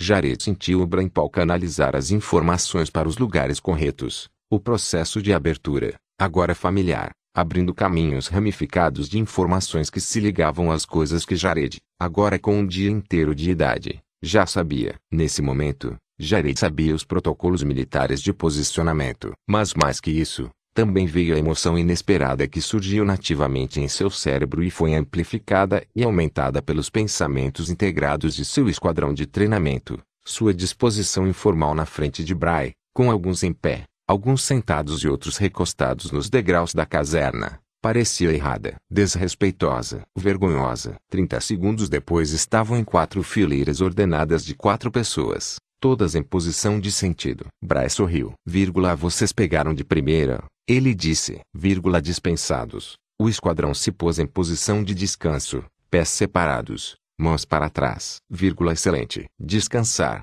O esquadrão relaxou visivelmente. Vírgula, se eu dissesse quanto tempo leva para treinar Real Natos para fazer exatamente isso tão bem quanto vocês fizeram, não acreditariam em mim, disse Bray. Vírgula, Real Natos precisam se exercitar, repetir, praticar várias vezes para acertar e aprender a fazer as coisas que vocês aprenderão e absorverão em uma ou duas sessões. Por que os Real Natos não treinam desse jeito? Perguntou Alan Millikan. Não podem, respondeu Bray.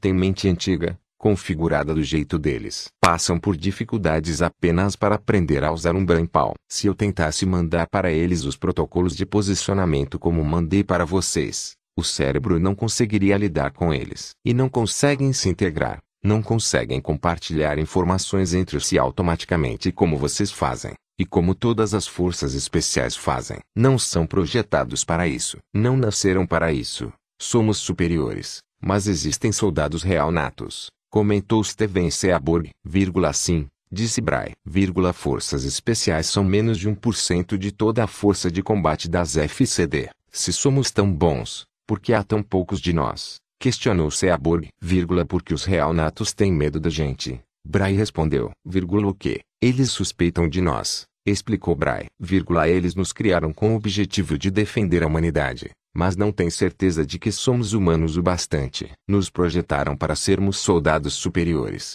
mas temem que o projeto seja falho. Então, nos veem como menos que humanos e nos atribuem serviços dos quais têm medo, achando que tais serviços podem fazer deles menos que humanos. Fazem o suficiente de nós para esses serviços, mas não mais que isso. Não confiam em nós porque não confiam em si mesmos. Que estupidez, disse Seaborg, vírgula que ironia disse Sarah Pauling, vírgula os dois, comentou Bray, vírgula racionalidade não é um dos pontos fortes da humanidade. Difícil entender por que pensam assim, disse Jared, vírgula tem razão, concordou Bray, olhando para Jared, vírgula e você, sem querer, chegou à falha racial das forças especiais. Real Natos acham bem difícil confiar nas forças especiais. As forças especiais, por sua vez, acham bem difícil entender os real natos. E isso não acaba. Tem 11 anos. Um bip agudo de surpresa ricocheteou pelo esquadrão. Nenhum deles conseguia conceber ser tão velho. Vírgula, juro a vocês que ainda não entendo os real natos na maior parte do tempo. Seu senso de humor,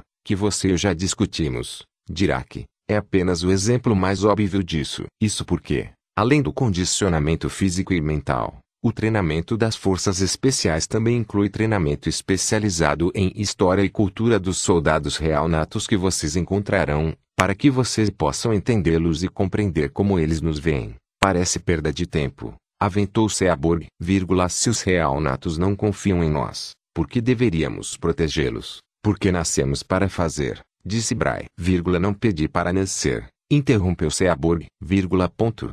E está pensando como um real nato disse Bray, nós também somos humanos. Quando lutamos pelos seres humanos, lutamos por nós mesmos. Ninguém pede para nascer, mas nós nascemos e somos seres humanos. Lutamos por nós, tanto quanto por qualquer outro ser humano. Se não defendermos a humanidade, estaremos tão mortos quanto eles. Esse universo é implacável. Seaborg mergulhou no silêncio, mas sua irritação se difundia. É tudo o que fazemos? Perguntou Jared.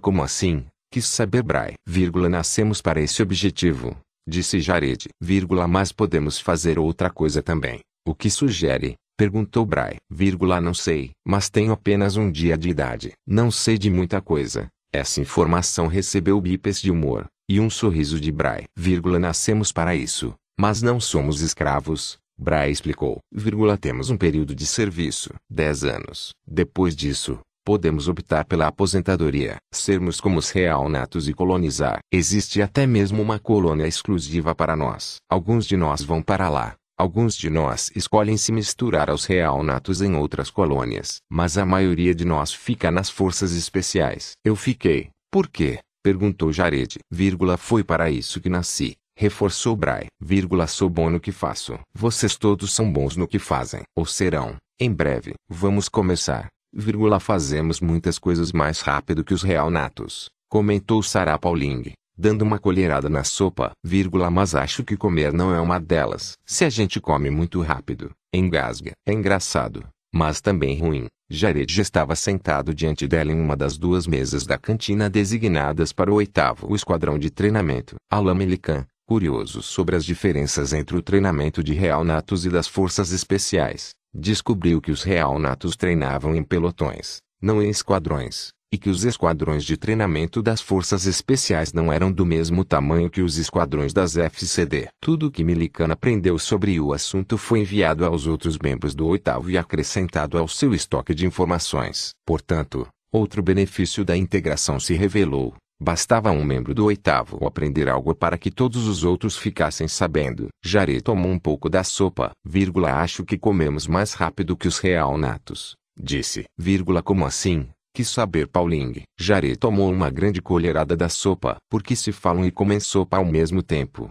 Isso acontece, disse, deixando a sopa escorrer da boca enquanto falava. Pauline pôs a mão na boca para reprimir uma risada. Vírgula aí, aí, ela disse depois de um segundo. O quê? Perguntou Jared. Pauline olhou para a esquerda, depois para a direita. Jared olhou ao redor e viu a cantina inteira olhando para ele. Jared percebeu, tarde demais, que todos, Todos mesmo, podiam ouvi-lo falar quando usava a boca. Ninguém mais na cantina havia falado em voz alta durante a refeição inteira. Jared de repente percebeu que a última vez que ouvira alguém falar foi quando o tenente Claude se despediu dele. Falar em voz alta era estranho. Vírgula, desculpe, disse na faixa geral. Todos voltaram à comida. Vírgula, você está fazendo papel de bobo, disse Steven Seaborg, do outro lado da mesa. Vírgula, foi apenas uma piada explicou Jared. Vírgula foi apenas uma piada. Zombou Seaborg, vírgula idiota. Você não é muito simpático, disse Jared. Vírgula você não é muito simpático,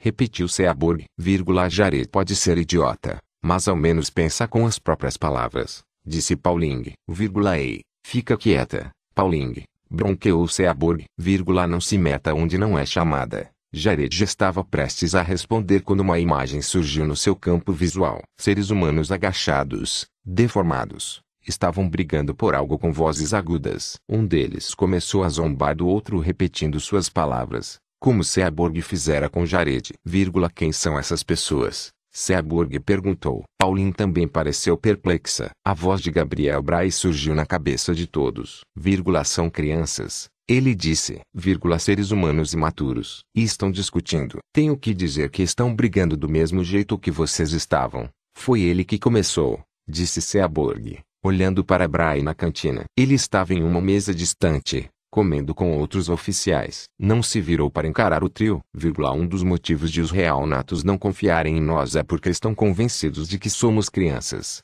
disse Bray, crianças emocionalmente atrofiadas em corpos adultos. E o problema é que eles têm razão. Precisamos aprender a nos controlar, como adultos fazem, como todos os seres humanos fazem. E temos muito menos tempo para aprender como fazê-lo. Mas, começou Seaborg, quieto, repreendeu Bray, Seaborg. Depois de nossa tarde de treinos, você terá uma missão. A partir de seu brainpal, Pode acessar a rede de dados de Fênix. Vai pesquisar por etiqueta e resolução de conflitos interpessoais. Encontre o máximo que puder e compartilhe com o restante do oitavo até o fim da noite. Você me entendeu? Entendi. Disse Seaborg. Lançou um olhar acusador a Jared. Em seguida, voltou a comer em silêncio. Vírgula Dirac. Você também tem uma missão. Leia Frankenstein. Veja o que consegue tirar dele. Sim, senhor. Disse Jared. Vírgula e não babe mais sopa. Advertiu Bray.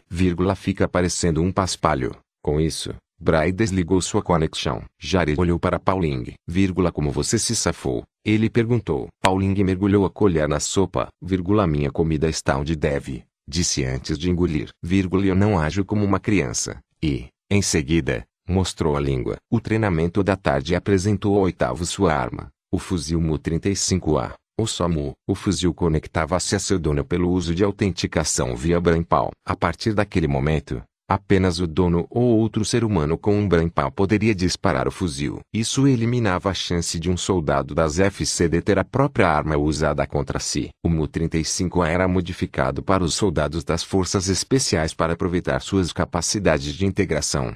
Entre outras coisas, o Mu-35A podia ser disparado remotamente. As forças especiais tinham usado essa capacidade para surpreender de um jeito fatal muitos alienígenas curiosos durante aqueles anos. O Mu-35A era mais que um simples fuzil. Podia, a critério do soldado que usasse, atirar projéteis de fuzil de escopeta, além de granadas e pequenos mísseis teleguiados. Também continha configurações para lança-chamas e feixe de partículas. Qualquer munição desse arsenal era construída de modo dinâmico pelo Mu-35 a partir de pesados blocos metálicos de nanorobôs. Jared pensou vagamente como o fuzil conseguia fazer aquele truque. Seu brainpal gentilmente abriu os pacotes de princípios da física por trás da arma levando a uma abertura gigantesca e muito inconveniente de princípios gerais da física enquanto o oitavo estava na área de tiros. Claro que todas essas informações abertas foram encaminhadas para o restante do esquadrão, e todos olharam para Jared com níveis variados de irritação. Vírgula desculpem,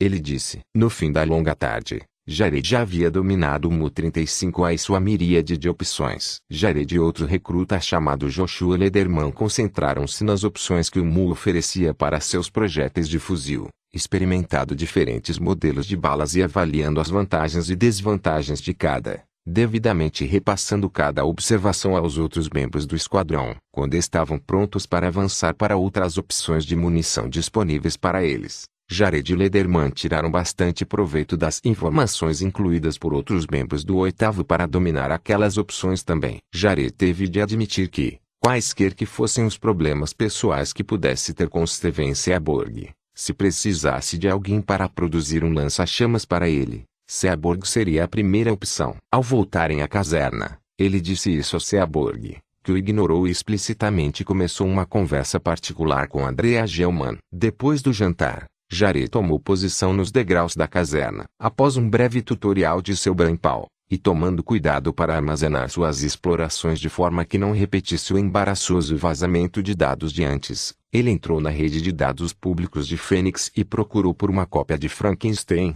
ou Prometeu Moderno, de Maria Wollstonecraft Shelley, terceira edição revisada de 1831. Oito minutos mais tarde, havia terminado e estava meio que em estado de choque intuindo corretamente, porque Bray mandara que lesse o livro, ele e todos os membros do oitavo, e todos os soldados das forças especiais, eram descendentes espirituais da criatura patética que Victor Frankenstein montou a partir dos corpos dos mortos e a quem deu vida. Jared viu como Frankenstein sentiu orgulho ao criar vida, mas como temeu e rejeitou a criatura assim que ela recebeu tal vida, como a criatura atacou, matando a família e os amigos do doutor, e como criador e criatura foram por fim consumidos em uma pira, seus destinos entrelaçados. As alusões entre o monstro e as forças especiais eram muito óbvias. E ainda assim, enquanto Jared considerava-se o fardo das forças especiais era ser tão incompreendidas e vilipendiadas pelos real natos como o monstro foi por seu criador,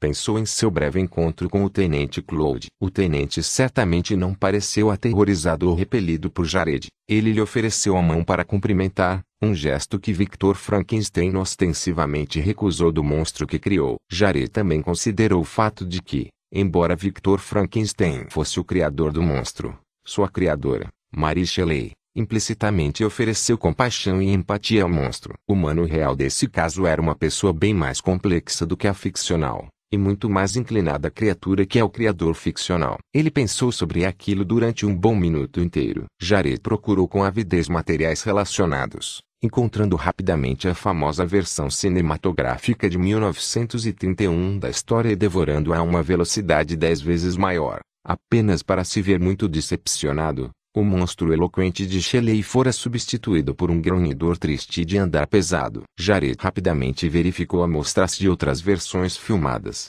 mas ficou cada vez mais decepcionado. O monstro com que ele se identificava não estava em quase lugar nenhum desses filmes, mesmo nas versões que seguiam o texto original à risca. O monstro de Frankenstein era uma piada, Jared desistiu das versões filmadas antes de chegar ao fim do século XXI. Jared tentou outra direção e buscou histórias de outros seres criados e logo se familiarizou com Sexta-feira, R. Daniel Lival, Data, Ao, o Machine Mensch, Astro Boy, os diversos exterminadores, Shana Fortuna, Joy, o robô safado, e diversos outros androides, robôs, computadores, replicantes, clones e coisas geneticamente modificadas que eram tão descendentes espirituais do monstro de Frankenstein quanto ele. Curioso, Jared foi até antes da época de Shelley e encontrou Pigmalion, golems, homúnculos e autômatos com engrenagens. Leu e viu a triste e com frequência perigosa falta de humor de muitas dessas criaturas e como isso foi usado para torná-las objetos de pena e alívio cômico. Agora entendia por que Bray era sensível a toda aquela questão de senso de humor. Estava implícita nesse melindre a ideia de que as forças especiais eram mal representadas nas descrições dos real natos.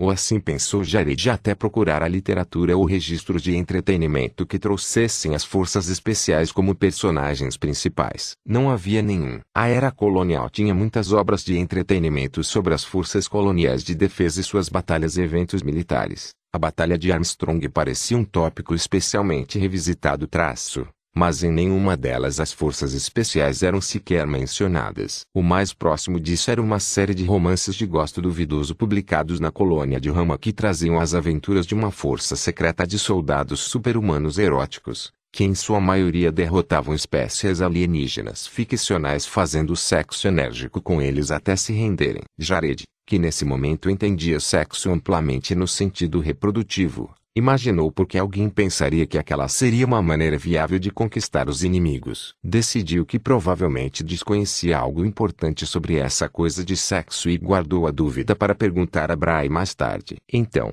havia esse mistério de por que, do ponto de vista da produção ficcional das colônias, as forças especiais não existiam. Mas talvez fosse melhor deixar aquilo para outra noite. Jared estava ansioso para compartilhar suas explorações atuais com os colegas de esquadrão. Tirou suas descobertas do caixa e as liberou aos outros. Enquanto fazia, tomou ciência de que não era o único a compartilhar descobertas. Bray havia atribuído lição de casa para a maioria do oitavo. E essas explorações vinham como uma enxurrada em sua percepção. Entre elas, etiqueta e a psicologia da resolução de conflitos por Seaborg, de quem Jared conseguia sentir o revirar de olhos a cada um de quase todos os materiais que ele repassava, as principais batalhas das forças coloniais de defesa, por Brian Michelson, desenhos animados por um recruta chamado Jerry Okawa, Fisiologia Humana por Sarah Pauling. Jared fez uma nota para tirar um sarro dela por tê-lo criticado mais cedo. Seu Brainpal começou a descarregar alegremente tudo o que os colegas de Jared já haviam aprendido. Jared recostou-se nos degraus e assistiu ao pôr do sol enquanto as informações se ramificavam e expandiam. O som de Fênix se pôs por completo no momento em que Jared já havia aberto todas as novas informações. Estava sentado dentro do pequeno círculo de luz que iluminava a caserna e observou o análogo de Fênix ao os insetos zumbirem ao lado da luz. Uma dessas criaturinhas,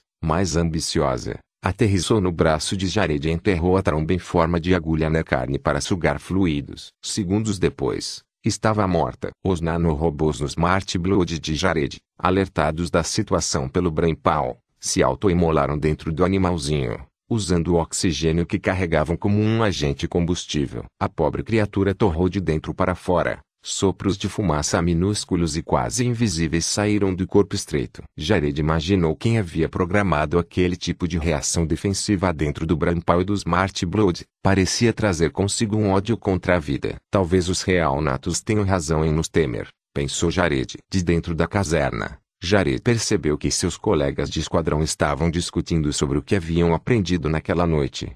Seaborg declarou simplesmente que o monstro de Frankenstein era um tédio. Jared entrou para defender a honra do monstro. Durante as manhãs e as tardes da primeira semana, o oitavo aprendeu a lutar, a se defender e a matar. À noite, aprendiam todo o restante, inclusive algumas coisas que Jared suspeitava que eram de valor questionável. No início da noite do segundo dia, André Gilman apresentou ao oitavo o conceito de grosseria que encontrou no almoço e compartilhou pouco antes do jantar. No jantar, os membros do oitavo diziam um para o outro para passar a porra do sal, seu merda dos infernos, até Brailes dizer para parar com aquela putaria, seus descaralhados, porque aquilo cansaria muito rápido. Todos concordaram que Bray tinha razão, até Geomana ensinar o esquadrão a xingar em árabe. No terceiro dia, os membros do oitavo pediram e receberam permissão para entrar na cozinha da cantina e usar os fornos e certos ingredientes. Na manhã seguinte, os outros esquadrões de treinamento no acampamento Carson foram presenteados com biscoitos doces suficientes para cada recruta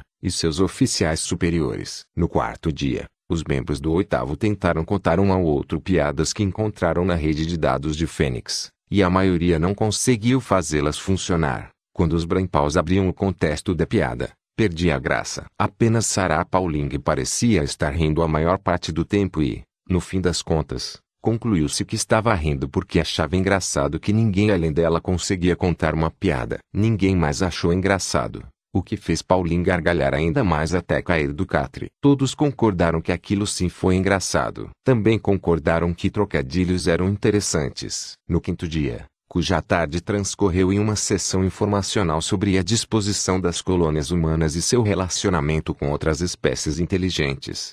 A saber, sempre ruim, o oitavo avaliou criticamente a ficção especulativa da era pré-colonial e as obras de entretenimento sobre guerras interestelares com alienígenas. Os vereditos foram razoavelmente coerentes. A Guerra dos Mundos teve aprovação com exceção do final, que deu impressão ao oitavo de ter sido uma saída barata. Tropas Estelares teve algumas boas cenas de ação, mas exigia baixar muitos arquivos de ideias filosóficas. Gostaram mais do filme, embora reconhecessem que fosse mais bobo. T Forever War deixou o oitavo inexplicavelmente triste. A ideia de que uma guerra poderia continuar por tanto tempo era quase inconcebível para um grupo de pessoas que tinham uma semana de idade. Depois de assistir a Star Wars, todo mundo queria um sabre de luz e ficou irritado ao saber que na verdade a tecnologia para produzi-los não existia. Todos concordaram que os Ewoks deveriam morrer. Dois clássicos conquistaram todos. Ficaram extasiados com Ender's Game, o jogo do exterminador. Ali eram soldados como eles,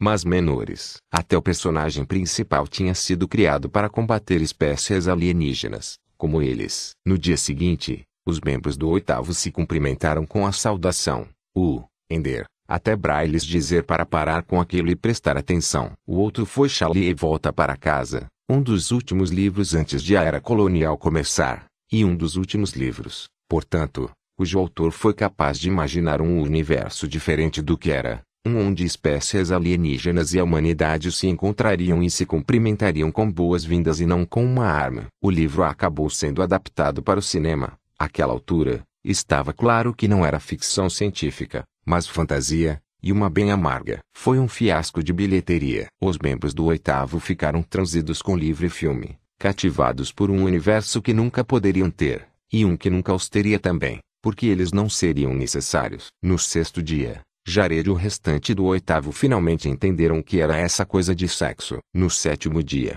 e como uma consequência direta do sexto dia, eles descansaram. Vírgula não são de valor questionável, disse Paulinga Jared sobre as coisas que haviam aprendido, enquanto estavam juntos no catre dela, deitados tarde da noite no sétimo dia, de forma íntima mas não sexual.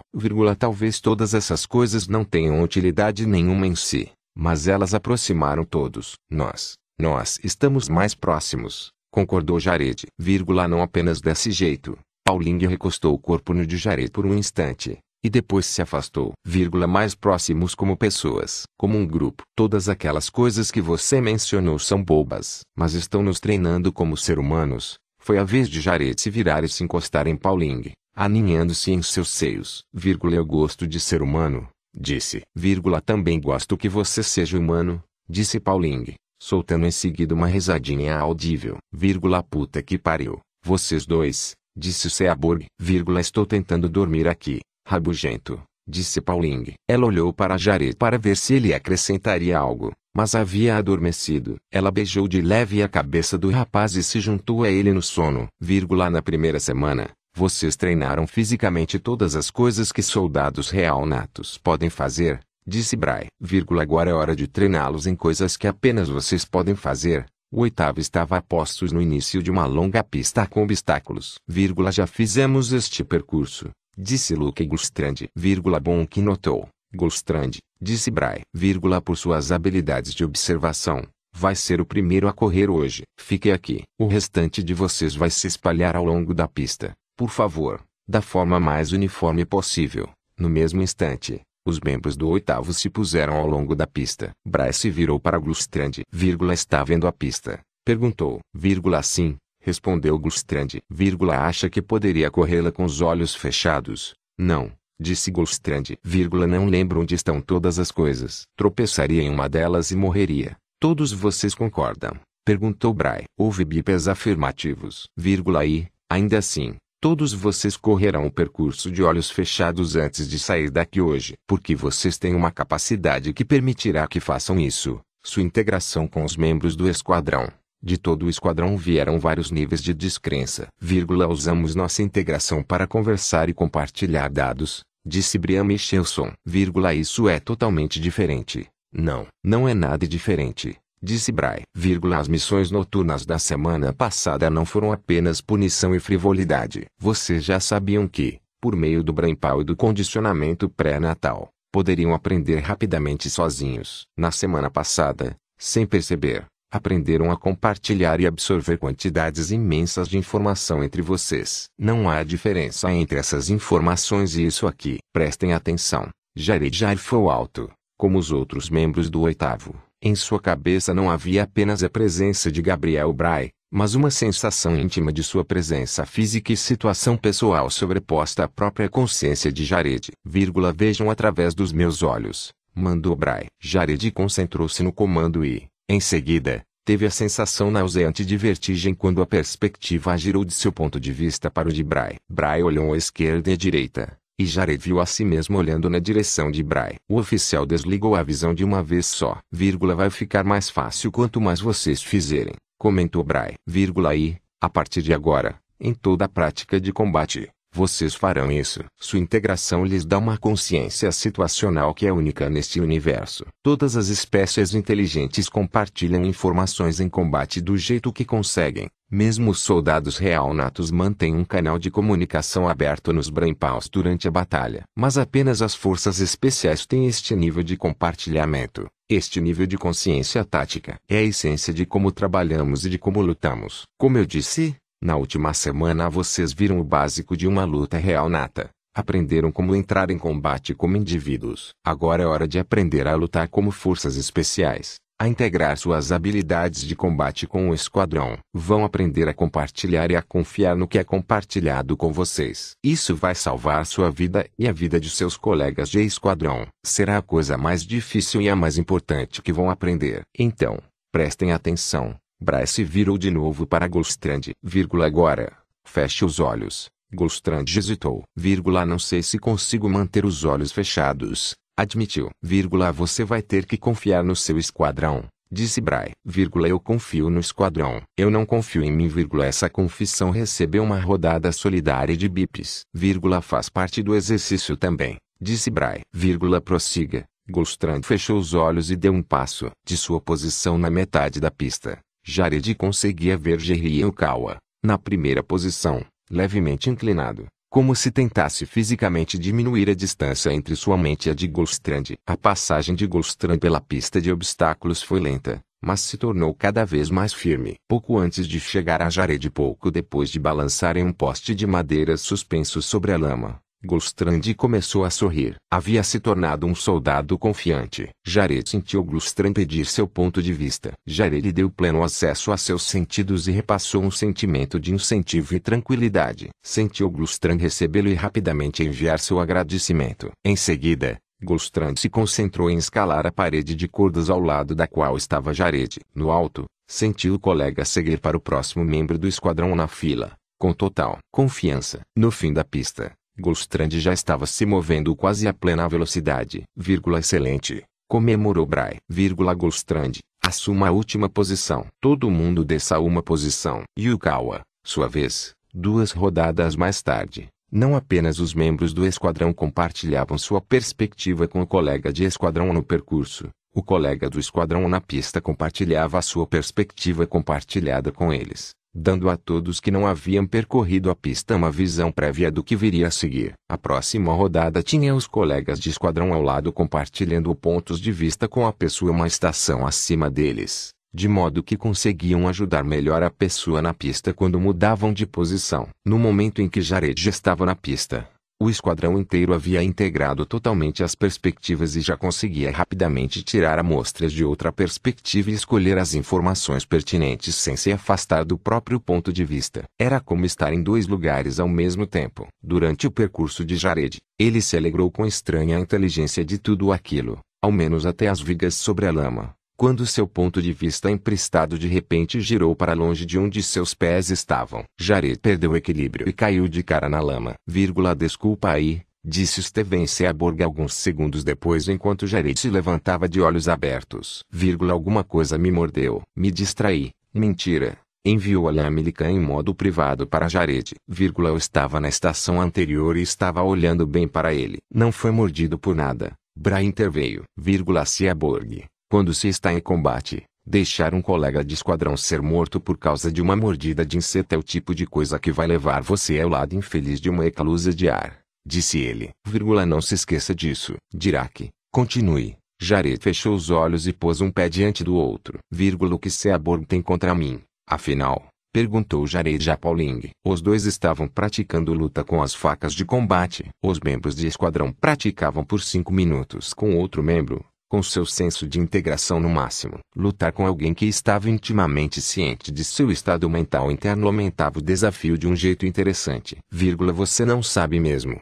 Perguntou Pauling, circulando com a faca casualmente na mão esquerda. Vírgula, são duas coisas. 1. Um, ele é um idiota. 2. Ele gosta de mim. Jared parou de circular. Vírgula, o quê? Ele perguntou. E Paulinho atacou com maldade dando uma finta para a direita e depois golpeando para cima na direção do pescoço de Jared com a mão esquerda. Jared evitou o talho cambaleando para trás e para a direita. Paulinho trocou a faca de mão e apunhalou para baixo, errando a perna de Jared em um centímetro. Jared endireitou-se e se pôs em posição defensiva. Vírgula, você me distraiu, ele disse, circulando de novo. Vírgula, você se distraiu, retrucou Pauling. Vírgula, eu só tirei vantagem quando aconteceu.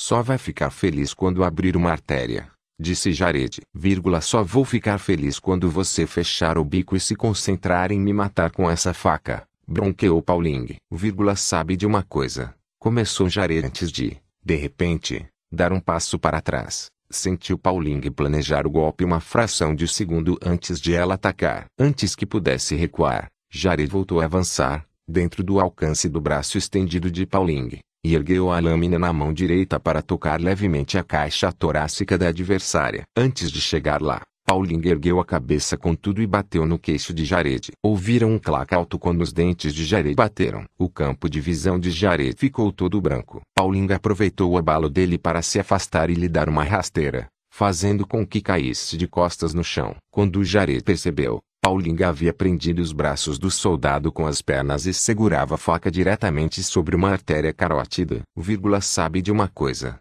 disse Pauling, zombando das últimas palavras de Jared. Vírgula se fosse um combate real, eu teria partido quatro de suas artérias agora e avançado no próximo que estivesse na fila. Pauling embainhou sua faca e tirou os joelhos dos braços do soldado. Vírgula que bom que não estamos em um combate real.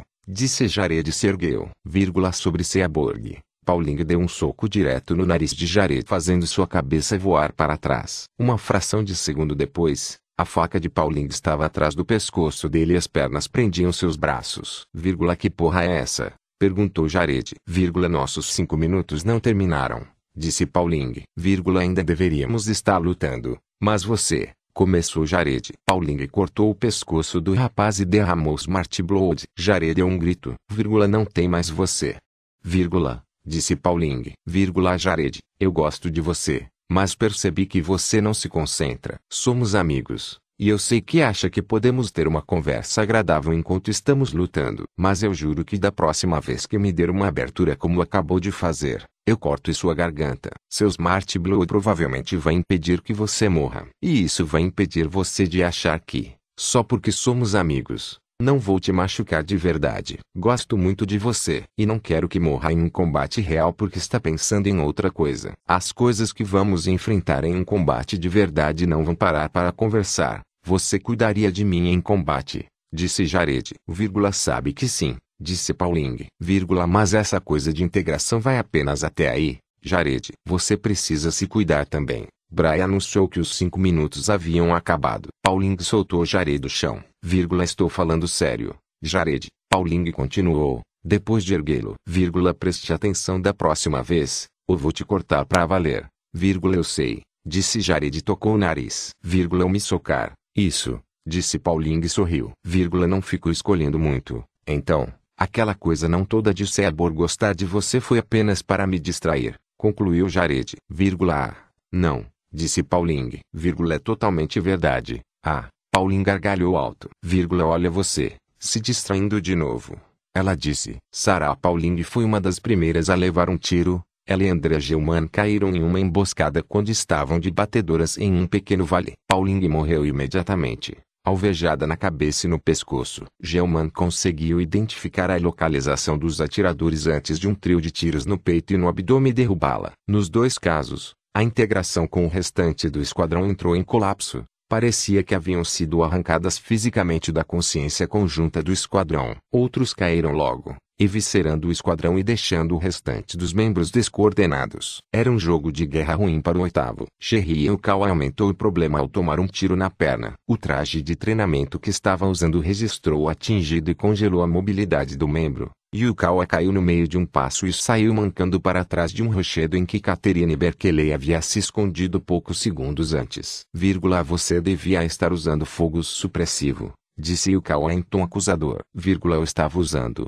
disse Berkeley. Vírgula, estou. Eu sou uma contra cinco deles. Quero ver você fazer melhor. Os cinco membros do 13º Esquadrão de Treinamento que haviam emboscado Yukawa e Berkeley atrás do rochedo enviaram outra saraivada na direção deles. Os membros do 13º sentiram o impacto mecânico simulado dos fuzis de treinamento enquanto os Brainpaws simulavam visual e auditivamente as balas cortando o pequeno beco sem saída do vale. Da mesma forma, os Brainpaws de Yukawa e Berkeley simulavam algumas dessas balas estourando um bom pedaço do rochedo e outras unindo ao lado deles. Não eram reais, mas eram tão reais quanto uma bala falsa poderia ser. Vírgula, precisamos de uma ajudinha aqui, disse Yukawa a Steven Seaborg, que era o comandante do exercício. Vírgula,